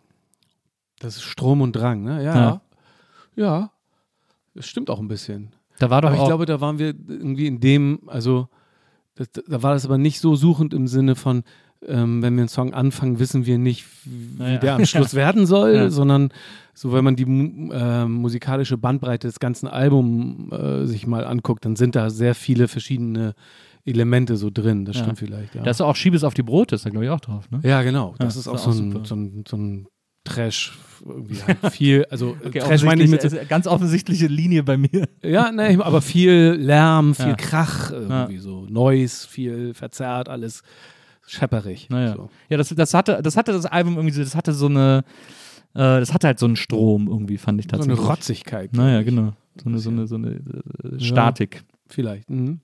Was kam danach? Äh, danach kam Drei ist eine Party. Also Ja. dann kam quasi die, das, das dann, glaube ich, die Pause dazwischen, ne? Ja. Drei ist eine Party war das Album nach der Pause. Ja, Genau. genau, ich habe dann so Bandpause gemacht. Genau, Äh, da hat Boris ja sein Solo-Projekt gemacht. genau, richtig. Was hast du da gemacht? Ähm, ich habe auch ein bisschen Musik zusammen gemacht, aber das habe ich dann nie veröffentlicht, ähm, dummerweise. Einen Song habe ich äh, veröffentlicht, der heißt ähm, Font of Jane unter dem Namen Botanics. Ähm, äh, gesungen hat den Jarle Bernhoff, das ist ein toller Sänger aus Norwegen. Und äh, der hat den Song Font of Jane, den, den gibt es aber auch nur irgendwie auf YouTube zu sehen. Aber der ist echt gut geworden. Den habe ich veröffentlicht, den Rest nicht. Ähm, dann habe ich so ein bisschen ähm, äh, dies und das gemacht. Das heißt, ich habe also äh, wie das damalige Podcast war damals das DJ sein. Also jeder wurde plötzlich DJ und ich auch. Und dann habe ich irgendwie aufgelegt, was auch irgendwie sehr schön, was tolle Abenteuer waren. Auch als Botanics, ne? Ja, als Botanics oder als DJ Björn Beton. Ja. Ah, okay. Das habe ich so ein bisschen gemacht, genau. Ja, ja. Ähm, und äh, ist denn, ähm, also übrigens die Botanics-Seite ist eine Flash-Seite. Flash ist seit äh, einer Woche abgestellt. Man kann auf der Botanics-Seite nichts mehr sehen. Stimmt, aber ist die so gut? Die hat mein Bruder programmiert, die ist wirklich sehr, sehr, sehr gut. Aber du stimmt, du hast recht. Aber das ist Schade. mir heute aufgefallen, als ich dann da was nachgucken wollte. Oh, die war wirklich eine tolle Seite eigentlich. Also wie die programmiert war, war Ja. atemberaubend. Ja, das wirklich, wirklich gut. Ähm, sag mal, mir ist gerade eingefallen, äh, wo wir von äh, Solo-Songs sprechen. Du hast doch damals auch einen Track gemacht auf dem Solo-Album vom Plattenpapst. Da hast du Ja. auch ein Feature gemacht. Ja, Da war ich als Feature drauf, echt, ne? ja, weil er äh, irgendwie so, ähm, und er hat dann gedacht, naja, aber der kann wahrscheinlich nicht rappen. Und hat da einfach eine Ansage von mir auf seinem Anrufbeantworter genommen hat die an so einen, in so einem Song verwurstet. Das war dann mein Feature auf dem Album. äh, aber das, da Das war, ist doch Augenwischerei, das ist doch. ja, Das das ist wirklich Augenwischerei. Aber da weiß ich noch, da war Record Release und da haben wir beide uns auch getroffen, da haben wir auch zusammen gefeiert. Echt, ne? Ja. Da, das ist- habe ich äh, komplett vergessen. Das war, äh, was war, was war dein Track nochmal? Der war nämlich auch total gut. Äh, Es war so ein bisschen wie Ich hasse das. Genau. Es war auch so ein Lied, wo ich mich beschwer, gegen- was ich alles scheiße finde. Aber.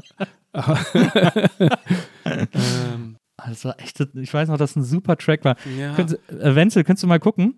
Ähm, beim, bei, äh, auf dem Plattenpapst Solo-Album. Ohne mich oder nicht mit mir oder Ja, stimmt, irgendwie sowas. sowas Ah, ja, das war auch so eine gute Hook. Ja. Im, äh, Im Falle eines Falles bin ich erstmal gegen alles. Gegen alles. Ja, ich bin gegen alles. genau. Im Falle eines Falles bin ich erstmal gegen alles. Ja, ja. Nicht für, sondern gegen drum Schnalles. Komplett vergessen. Den ja. fand ich super, den Track auch. Den fand Vielen ich auch Dank. total gut damit. ähm, so, dann äh, habt ihr also so ein bisschen Pause gemacht. Äh, Ja. äh, Boris hat eben äh, äh, Der König tanzt gemacht. ja. Und ähm, dann seid ihr wieder zusammengekommen und habt drei ist eine Party gemacht, das berühmte äh, Andy Warhol-Zitat. Ja. Und ähm, habe ich mir natürlich auch sofort geholt. Ich muss auch übrigens sagen, mein Fehler war, dass ich in der Zwischenzeit, also in der Mittelphase, also Strom und Drang und äh, ich glaube auch, na, Wassergewalt habe ich mir eh nicht geholt, da bin ich aus dem Vinyl-Game ausgestiegen. Deswegen muss ich jetzt warten, weil ihr fangt ja, ihr habt jetzt auch so angefangen, den. Katalog zu re-releasen. Mhm. Auch Vinyl, ne? Äh, genau. Das Schön. Äh, da muss ich auf die beiden warten, damit Ja. ich meine Sammlung komplettieren kann. Aber drei ist eine Party, war ich wieder am Start und äh, habe mir sogar die Box geholt. war, glaub ich, da war, glaube ich, die Klaus, Klaus und Klaus Mütze drin. Ja. Ähm, und äh, Jetzt bin ich gespannt, was, äh, was für Lieblingslieder. auch drei Songs. Ja. Drei Songs. Äh, erstmal wackelige Angelegenheit. Ah, der Opener. ja, auch, Super gut. auch wieder so ein äh, neues Trash. Genau. Wackel. Aber das ist das Album ja sowieso ein bisschen, finde ich. Ja, ja, genau. Das Das, ist schon hat schon, das ist schon ein lautes Album. Genau, so ein lärmiges. Ähm, dann äh, natürlich für immer, immer. Also den Blödel-Hit-Credit Ah. muss ich euch natürlich geben. Den mag ich auch gerne, den Song. Sehr gerne. Ähm, und Josephine lieb ich auch total. Ah, auch wieder so ein Alarmlied Ja. irgendwie. Ja, das war wo das wir, wo wir äh, äh, wie so oft Lieder äh, für Frauen schreiben. Für laute, starke, tolle Frauen. Ja, ja vor denen viele Leute Angst haben und wir immer so, yeah, yeah. Ja. Das ist so unsere, unsere Perspektive dann. so, äh. Josephine Schrei, Hashtag Schreibaby. Ja, genau. Äh, super Song. Ähm, dann kam Teenager vom Mars. Ja, Habe ich mir auch die Box geholt. Ich weiß gar nicht, was da drin war. keine Ahnung. Ja, irgendwelche Pleck drin Ne, oder so. ne, ne, ne, Poster. ne Ah, eine Frisbee. Frisbee. Genau, eine Frisbee war da drin, genau, stimmt. Ähm, da sind es äh, sogar vier Songs. Ähm, Gegenmodell, Ja, super gut. Auch so ein geiler, so ein Stolperbeat sozusagen. Das finde ich immer geil, wenn Beats so sich so vor meinen Augen dekonstruieren quasi. ja. Ähm, Gegenmodell ist wieder so Außenseiter Spitzenreiter, ne? Also so ein bisschen so das so, und fettes Brot Art. dann äh, der, äh, alle hören jetzt Schlager natürlich. Total Ja. geil. Äh, Ja. So ein Anti-Schlager-Song. Ähm, dann äh, meine Stimme, so ein Posse-Track mit dem von mir hoch verehrten Fat Tony, den ich Ja. echt richtig toll finde. Und auch von dem ähm, von mir hochverehrten Felix Kummer. stimmt. Äh, äh, stimmt, der ist ja auch dabei. Ist sogar noch wer dabei, ne? Habe ich jetzt irgendwie Ist vergessen. noch wer dabei? Das jetzt habe ich jetzt peinlicherweise jemanden vergessen. Wir drei, die beiden. Oder kann auch sein, dass Auf Tour haben wir es immer gespielt noch mit, äh, mit den Antilopen, aber die waren, glaube ich, im Original nicht nee, die dabei. nicht dabei. Nee. Habe ich jetzt jemanden vergessen, wie peinlich. Da war, Nee. Bei der Tour war, glaube ich, auch Fat Tony Support bei euch, Mhm, ne? ja, ja. Ähm, und ähm, äh, das letzte Lied dieser Welt natürlich. Äh, Das letzte Lied auf der Party, das Genau. letzte Lied auf der, ja. So, so Mit Lieder, dem Lied werde ich irgendwie nicht warm, muss ich sagen. Ne? Nee. ich Mit so Songs kriegst du mich immer. Das ist so dieses Pathos, dieses, dieses Kneipenpathos. Das ist Ja, genau. was ich so. Das ist bei anderen Bands ganz schlimm, aber bei euch ist das immer wahnsinnig charmant, finde ich. Ähm, Das ist nett, dass du es sagst, aber ich habe irgendwas stimmt, irgendwas stimmt mit dem Song nicht. Ich kann es nicht genau sagen, was es ist, aber ich, das Feeling mag ich aber auch gerne. Also das letzte Lied auf der Party ist wirklich ja, also auch, ist halt immer ein ganz, ganz, ganz besonderes irgendwie, finde ich. Also deswegen, also ich, die Idee ist schon gut, aber irgendwie hat mich der Song irgendwas, weiß ich nicht genau. war auch eine Single, ne? Ja. Mal, Wenzel. Ich habe gerade noch geschaut, äh, Cryptic Joe von Deichkind. Genau, Ah, Cryptic Joe, natürlich. Joe. Ah, ja. Cryptic Joe, danke Wenzel. Ja. Äh, äh, Cryptic Joe ist bei äh, Meine Stimme auch noch dabei, klar. Genau. Ähm, und dann kam Love Story, das letzte Album. Ja. So, auf Love Story ein Konzeptalbum, nur Lieder über Liebe. Ja. So, in, Liebe in allen möglichen Formen Ja. sozusagen. Ähm, eine Single gewesen, auch ein extrem guter Song, äh, Denkst du? Äh, Ja. Denkst du vielleicht gerade an mich? Sehr ähm, trauriges Liebeslied über verflossene Liebeschancen sozusagen. Mhm. Ähm, sehr, sehr schön produziert, sehr schöne Melodie, sehr ein Lied, in das man sich vor allem auch, glaube ich, bei Liebeskummer gut reinstürzen kann. Äh, äh, ganz toll. Ähm, der Opener äh, war, glaube ich, auch eine Single, Ich liebe mich. Äh, auch Ja. ein super Song. Auch so ein schöner, wie so ein souliger Beat äh, und irgendwie. Aber wieder so, äh, so krachig. genau, So. ja, genau, ja, genau. Alles auf 12. Ja, genau. dann Deine Mama finde ich super. Ja, Äh, ein das ist ein so Boris Popsong, ne? Ja. Classic. Der- Classic Boris. Und, Diese große hat zugeschlagen, weil und äh, pass auf, jetzt gibt es richtig Ärger. Jetzt, jetzt kommt der ist- Ärger. Jetzt kommt ne? der angekündigte Ärger. Oh, jetzt kommt Es gibt ein, ich, ich kann es nicht verstehen. Ich meine, wir haben es jetzt gehört. Ihr habt äh, Nordisch by Nature vom Markt genommen, als es zu erfolgreich wurde. Ihr habt euch nicht getraut, mir Bier zu veröffentlichen, weil ihr Angst hattet, dass es zu erfolgreich würde. Jetzt, wa- wo meinst du, wir haben bei der Platte immer noch Angst Ihr habt gehabt? einen Hit übersehen. Ihr habt, ihr, habt, ihr habt einen Hit entweder übersehen oder bewusst nicht veröffentlicht. Und das macht mich so sauer, weil es der größte Hit Deutschlands werden müsste. Ähm, und ihr habt ihn nicht nur nicht als Single veröffentlicht, sondern, und das ist so krass, kaum einer wird ihn kennen, denn ihr habt ihn nur als Vinylbonus veröffentlicht. Als Vinylbonus auf äh, dem Album Love Story ist ein Song, der heißt Fußabdrücke an der Decke. Ach, der. Das ist der größte Hit aller Zeiten. Dieser Song ist so ein unglaublich riesengroßer Smash-Hit, aber niemand, der Streamingdienste nutzt oder CDs hört, wird jemals in seinen Genuss kommen, weil er wirklich nur als, als Vinylbonus auf dieser Platte ist. Und ich kann Lad nicht den doch fassen, mal bei YouTube hoch. Mann. ich kann, Mach das ich mal. will ja selber, ich, ich, also ich habe das schon mal mit Maria besprochen. Wir haben auch den Text schon rausgeschrieben, weil wir selber ein Musikvideo machen wollen, Ja, bitte. um den zu veröffentlichen, Ja, damit die Leute Ja, diesen bitte. Song hören. Ich halte euch nicht zurück und ich werde alle anderen zurückhalten, die euch verklagen oder daran hindern wollen. Nur zu. es ist es ist der größte Hit aller Findest du, Zeiten. ne? Ach, Es ist mal, damit habe ich jetzt so überhaupt nicht gerechnet. Das ist so eine Party-Story am nächsten Morgen. Was war eigentlich? Genau, es ist so eine- äh, was genau. war eigentlich in der Nacht von Freitag bis? Es ist ein Kater-Song ähm, Ja. und er passt natürlich jetzt in die Zeit sowieso, wo wir alle irgendwie zu Hause bleiben müssen. Und Ja, aber es kommt ja niemand zu Besuch. sich, aber es fühlt Das sich müssen jeder, ja dann deine Fußabdrücke oder aber jeder Marias Morgen fühlt sich an wie ein Kater. das habe ich, ich habe dieses Lied gehört, ich habe mittlerweile tausendmal gehört. Ich mache auch manchmal so online so Mixtapes. Ich habe auf Mixcloud auch einen DJ-Account. Da habe ich es auch schon in Mixtapes mit reingenommen, ähm, weil ich, äh, ich, ich habe dieses Lied gehört und gedacht, das kann, also wahrscheinlich, weil es kein Liebessong ist, hat es da nicht ins, ins Albumkonzept gepasst oder so. Aber da habe ich gedacht, Ja, das stimmt. Das ist einer der Gründe gewesen, warum es nicht so richtig aufs Album passte. Ja. Stimmt. aber da habe ich gedacht, das können nur, das könnt nur ihr, so ein Hit liegen lassen. Wir haben noch ein paar mehr davon, befürchte ich. Ehrlich, ich mein's ernst. Ja, vielleicht Es muss gibt ich einfach mal noch durchs Ideen, die, die nie, aber das ist, glaube ich, äh, das ist, hat, glaube ich, jede Band, dass sie irgendwie noch Songs hat, vor denen sie selber Angst haben oder wo sie es nicht selber nicht schnallen oder sowas und wo, wo, wo so die gute Ideen eigentlich sind. Sowas gibt's bestimmt.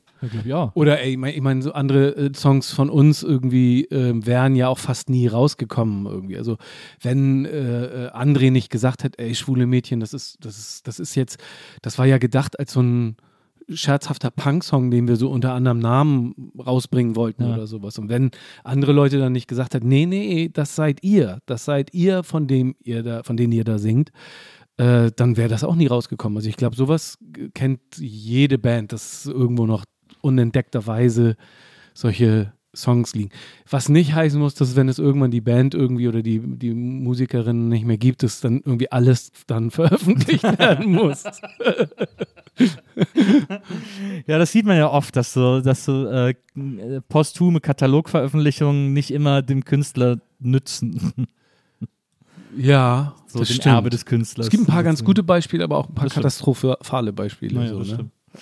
Äh, aber das ist wirklich, da habe ich, das ist, das habe ich nicht ausgehalten. Jetzt war ich so froh, dass du kommst, damit ich äh, dir Ich- und euch das endlich mal sagen kann. Okay, ich werde das auch nochmal äh, äh, auch noch mal weiterleiten Ja. irgendwie.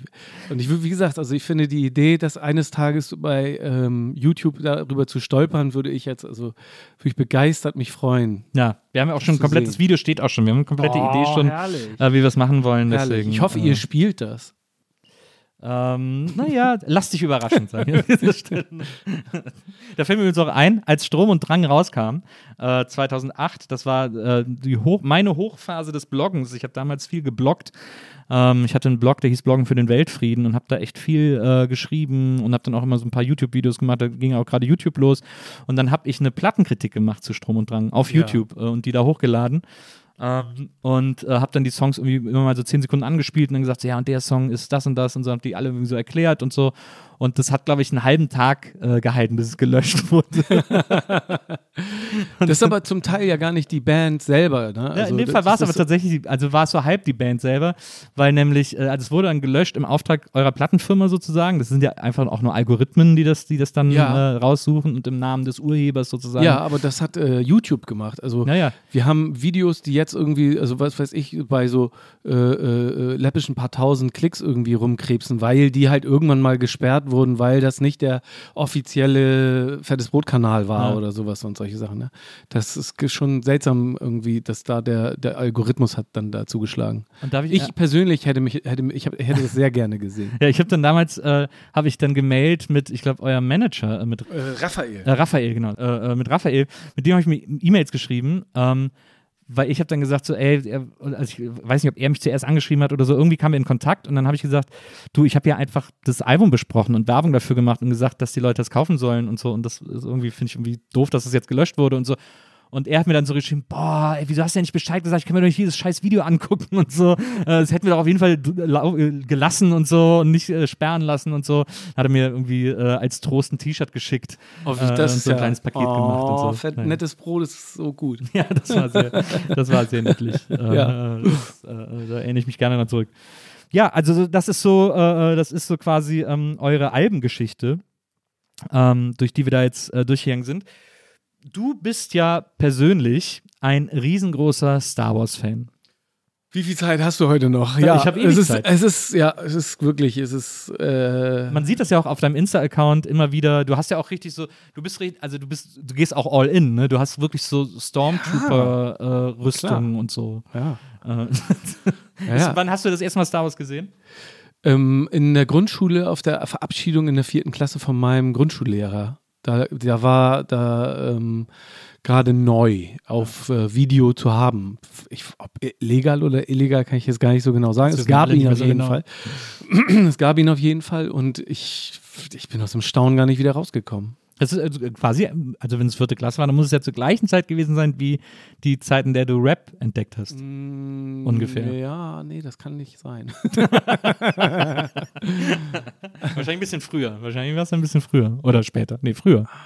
Star Wars war zuerst. Was war zuerst? Star Wars oder Ja, Rap? definitiv Star Wars, aber ähm, in der, ich muss, guck mal, d- 83 war ich 10 und dann muss ich in der fünften Klasse muss dann Breakdance gekommen sein und vorher äh, Star Wars dann in der vierten Hast du auch Klasse. diese, hast du auch so Star Wars Spielzeug, diese Figuren? Ja, ja, und so? klar. Das war da, als, genau, als ich dann in die fünfte Klasse kam, hatte ich natürlich auch äh, diese Figuren auch alle, die ich dann irgendwann später dann irgendwie weggeschmissen habe, womöglich, oder verkauft habe auf dem Flohmarkt und die ich mir jetzt für teuer Geld alle wieder gekauft habe, natürlich. Same with me with He-Man. Ah, ich hatte siehste? alle Bogen, alle Figuren dann am Flohmarkt irgendwie für 20, weil einer gesagt hat, ja, ich gebe dir 20 Mark. Oh geil, 20 Mark. und dann so alles verkauft. Auch meine Eltern, bist du bescheuert? Ja, das stimmt. Ähm, tatsächlich, äh, Star Wars ist ein, ein, ein, ein äh, äh, großes Hobby von mir irgendwie. Das, ich kann es nicht leugnen. Und ja, äh, es stimmt auch, ich äh, habe Rüstungen und alles und ich lese alles, was ich darüber finden kann. Ich bin da sehr speziell auch und ähm, äh, es ist besser, man spricht mich nicht darauf an, weil ich dazu neige, dann mich in Rage zu reden und ich könnte dafür Oh. wirklich sehr, äh, sehr, sehr, ich könnte da einen ganzen Podcast-Reihe mit füllen, mit Dingen. Ich bin da sehr speziell, was die Originaltrilogie angeht. Also mit der kann ich mich am meisten anfreunden Ja. und bin jetzt, wie so viele Menschen auch, natürlich äh, großer äh, Mandalorian-Fan. Genau, das hat Mhm. mich jetzt nochmal gerade wieder äh, als erwachsenen Mann irgendwie äh, begeistern Versöhnt. können. Meiner Meinung nach das beste Star Wars seit 83. Change my mind. Also ich finde die, ich finde die, ähm, sagen wir mal, also Episode 1 bis 3, die Trilogie finde ich am verzichtbarsten. Äh, die finden, die sehen irgendwie scheiße aus und irgendwie, also ich finde so Angriff der Klonkrieg ist ganz cool eigentlich, so diese Schlacht dann gegen die Roboter, aber die, auch dieser, dieser Fighting Yoda sieht halt total kacke aus und so. Das war irgendwie schon unangenehm. Also da hat man schon gemerkt, dass man George Lucas eigentlich wirklich abnehmen muss. So, das, der kann das nicht mehr so richtig. Die wird aber im Fandom jetzt irgendwie erstrahlt, die im neuen Glanze irgendwie. Also sowohl ähm, George Lucas als auch die Prequels äh, sind jetzt bei den Fans irgendwie, ähm, kommen die jetzt besser an. Weil äh, rückblickend irgendwie dann halt Teil 7, 8, 9 halt so mies war, dass man vielleicht sagt, und die Leute, die mit den Prequels aufgewachsen sind, jetzt Ja. so langsam im Alter sind, dass sie sich die Figuren alle wieder kaufen, ähm, dass, dass auf einmal jetzt irgendwie der neue Feind halt die neuen Filme sind und die alten dafür dann irgendwie, ja, ja, die sind dann doch ganz gut. Aber 7, 8, 9 sind super. Findest du, ne? Ja. Ja. Ich fang- dir fang- ja, ja, ich fange lieber gar nicht erst an. Nein, ich finde sie nicht gut. Ich habe jemanden, ich habe gerade neulich jemanden gesprochen, der äh, mit seiner äh, Frau oder Freundin zusammen die Filme geguckt hat. Die kannte die noch überhaupt kein Ja. Star Wars. Ja. Und ähm, äh, die haben dann ähm, dummerweise, glaube ich, angefangen mit quasi Episode 1, 2, 3 und das war schon wirklich anstrengend. Ja. Und dann waren sie so, dann bei äh, Episode 3, äh, f- äh, äh, 4, 5, 6, Ja. da war dann die Frau so, ah, okay, jetzt verstehe ich Ja. dich, jetzt weiß ich, was du meinst. Ja.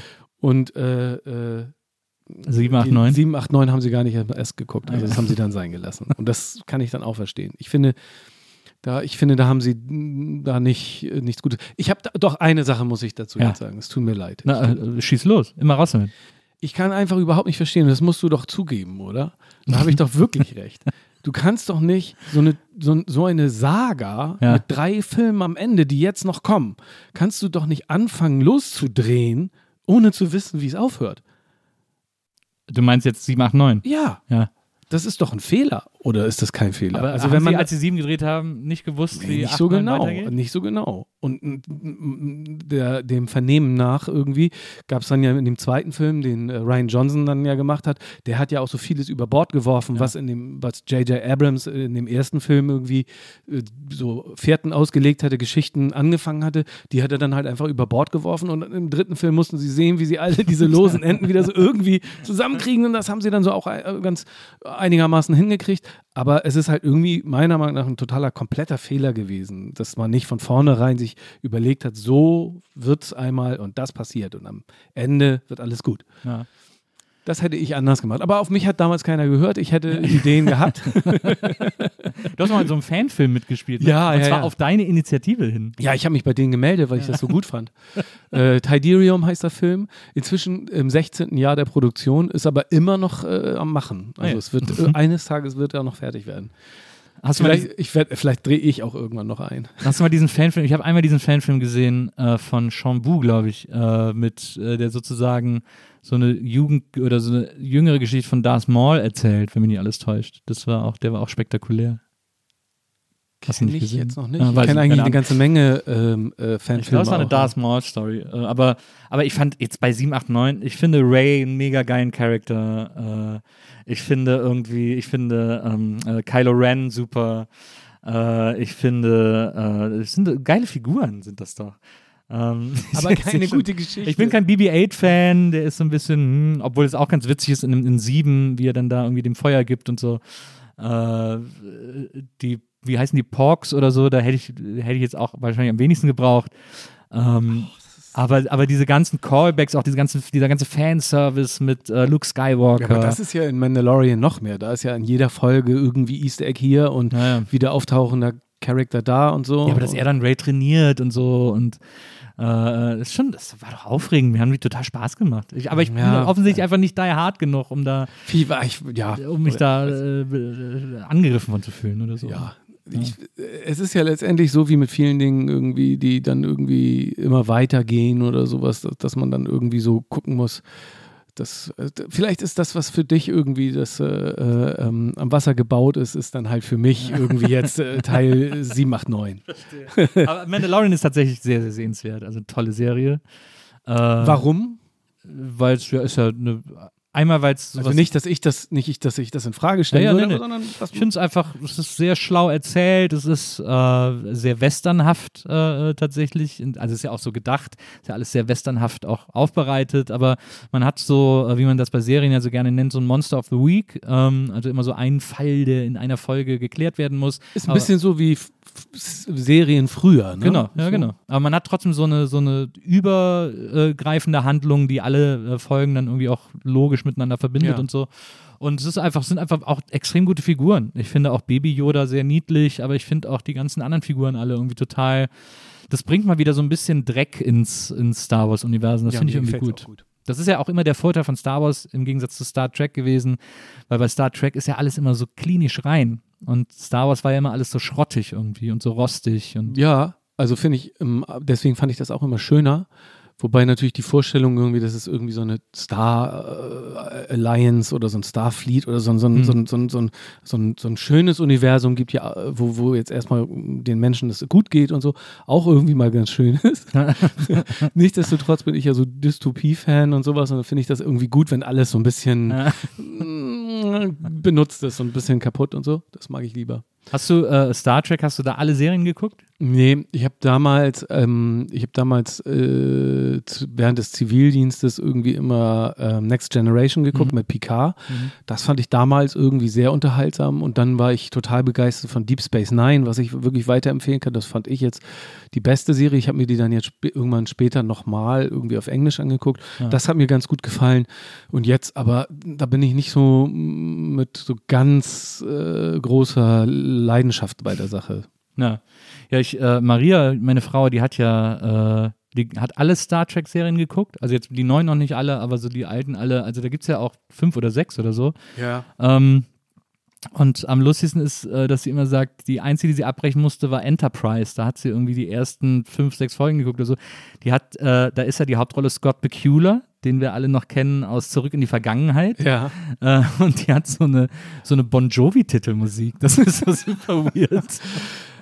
Ja, Ja, Die haben da einfach mal Sachen, nachdem Gene Roddenberry gestorben ist, sind sie auch, ist ja dann auch Deep Space Nine entstanden, haben sich dann getraut, böse zu werden. Sozusagen. das fand ich aber, das hat mir gut gefallen. Ja. Es war natürlich immer noch eine sehr cleane Variante und nichts war so richtig hart, aber trotzdem gut. Aber wie, um da nochmal ganz kurz drauf zurückzukommen, also äh, du hast so eine, du hast so eine Stormtrooper-Uniform. Wieso eigentlich, eine, das sind doch die Bösen, wieso eigentlich eine Stormtrooper-Uniform? Weil die einfach tausendmal cooler sind. Also aussehen. Also ich meine, Ja. das, das, ich glaube, die Faszination war auch, äh, das, der, der Bösen ist halt immer da und die sehen Ja. halt immer cooler aus. Und wenn man, also der mit dem schwarzen Cowboy- Cowboy-Hut war natürlich auch immer der, der coolere Typ irgendwie sowas. Ja. Und so fand ich, äh, seitdem ich äh, Kind bin, fand ich irgendwie alle TIE Fighter, alle Darth Vaders, alle Sternzerstörer und sowas fand ich immer wesentlich äh, spannender irgendwie. Na, Und ähm, ich finde es ein großartiges Design, zeitloses Design, wirklich eine wahnsinnig gute Idee damals schon.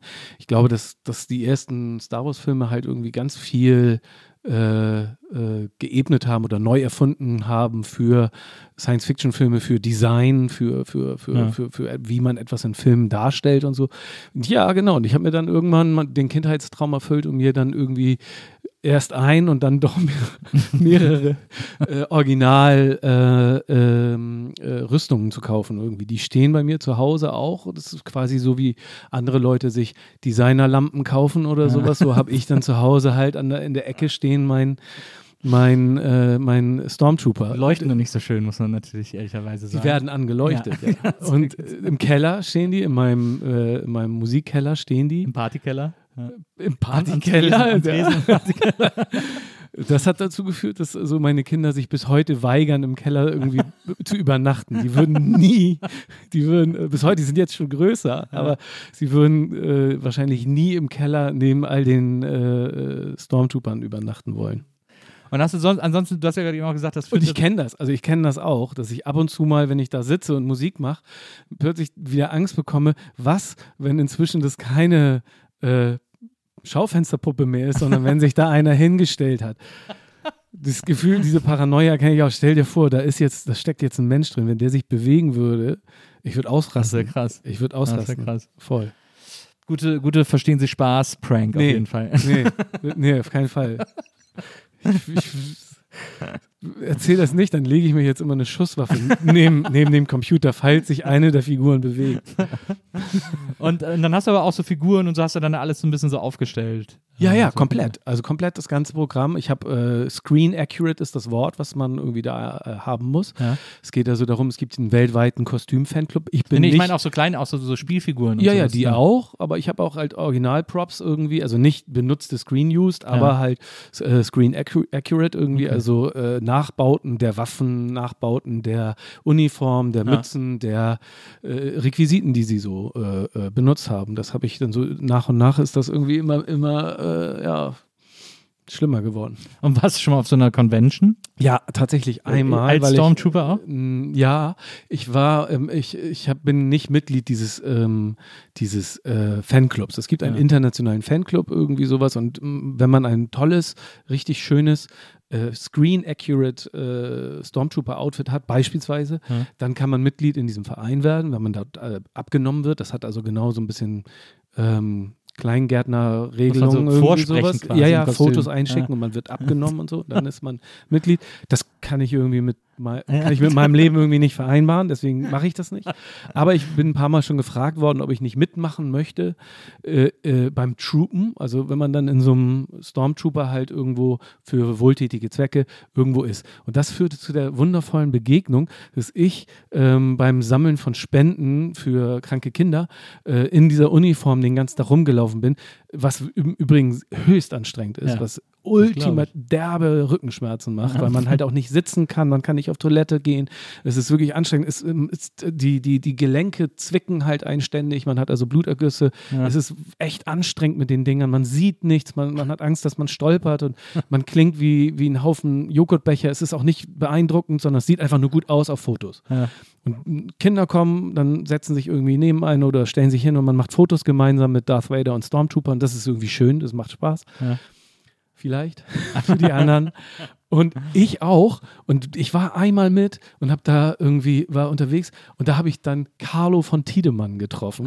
und es gibt ein tolles Foto. Aus dem Norden. Genau, der Moderator der aktuellen Schaubude irgendwie und so, also und Radiomoderator und Showman. Und es, es gibt ein Foto von mir in Uniform. Ich habe den Helm aufbehalten und Carlo von Tiedemann. das ist eins, also ein ganz tolles, auch alleine die Vorstellung, dass er nicht weiß, dass ich da war und Ja. ich, ich habe ihn aber, das fand ich ganz toll. Okay, wow.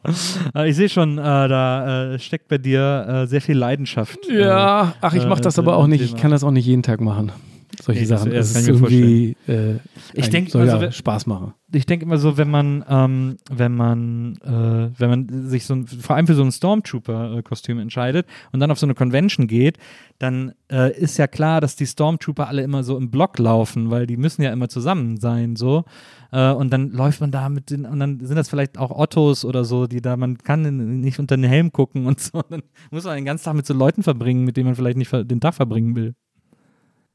Nee, es war bisher immer so, dass die alle sehr nett waren. Das Ja, muss ich wirklich sagen. Also, das sind vielleicht Leute, mit denen ich normalerweise im Leben mich nicht treffen würde. Ja. Aber das sind die Leute am Millantor am Stadion ja auch. Und das ist eigentlich eher so der Pluspunkt irgendwie der ganzen das stimmt. Angelegenheit, dass man plötzlich Leute trifft, irgendwie, die ich normalerweise nie äh, getroffen hätte. Ja. Und dann denke ich dann auch immer so, okay, ne, so ganz, äh, das ist eine, eine, eine, eine Bonusgelegenheit für mich Das hier. stimmt. Ja, da habe ich, hab ich einen äh, zu negativen Approach. Da gebe ich dir absolut recht. Ähm, zum Schluss noch, ähm, ich, äh, also es gibt noch äh, wahnsinnig viele Sachen, über die ich mit dir sprechen könnte, aber ähm, was ich äh, lustig fand, war, dass du mal gesagt hast, wenn du nicht Musiker geworden wärst, dann hättest du Journalistik oder Lehramt studiert. Ach ja, stimmt. Ich glaube, ich könnte das halt. Aber ich weiß nicht, ob ich das gut fände. Das weiß Ist ich das nicht. so Lehrer, ne? Äh, Denkt man immer so, dass das auch Bock machen könnte. Ist eigentlich so ein, wenn, also von Menschen, die irgendwie gerne auf, auf der Bühne stehen und reden oder so, das, da, hat man immer das Gefühl, Das Sendungsbewusstsein ist dann auch da, dass reicht auch man für einen kleinen Raum.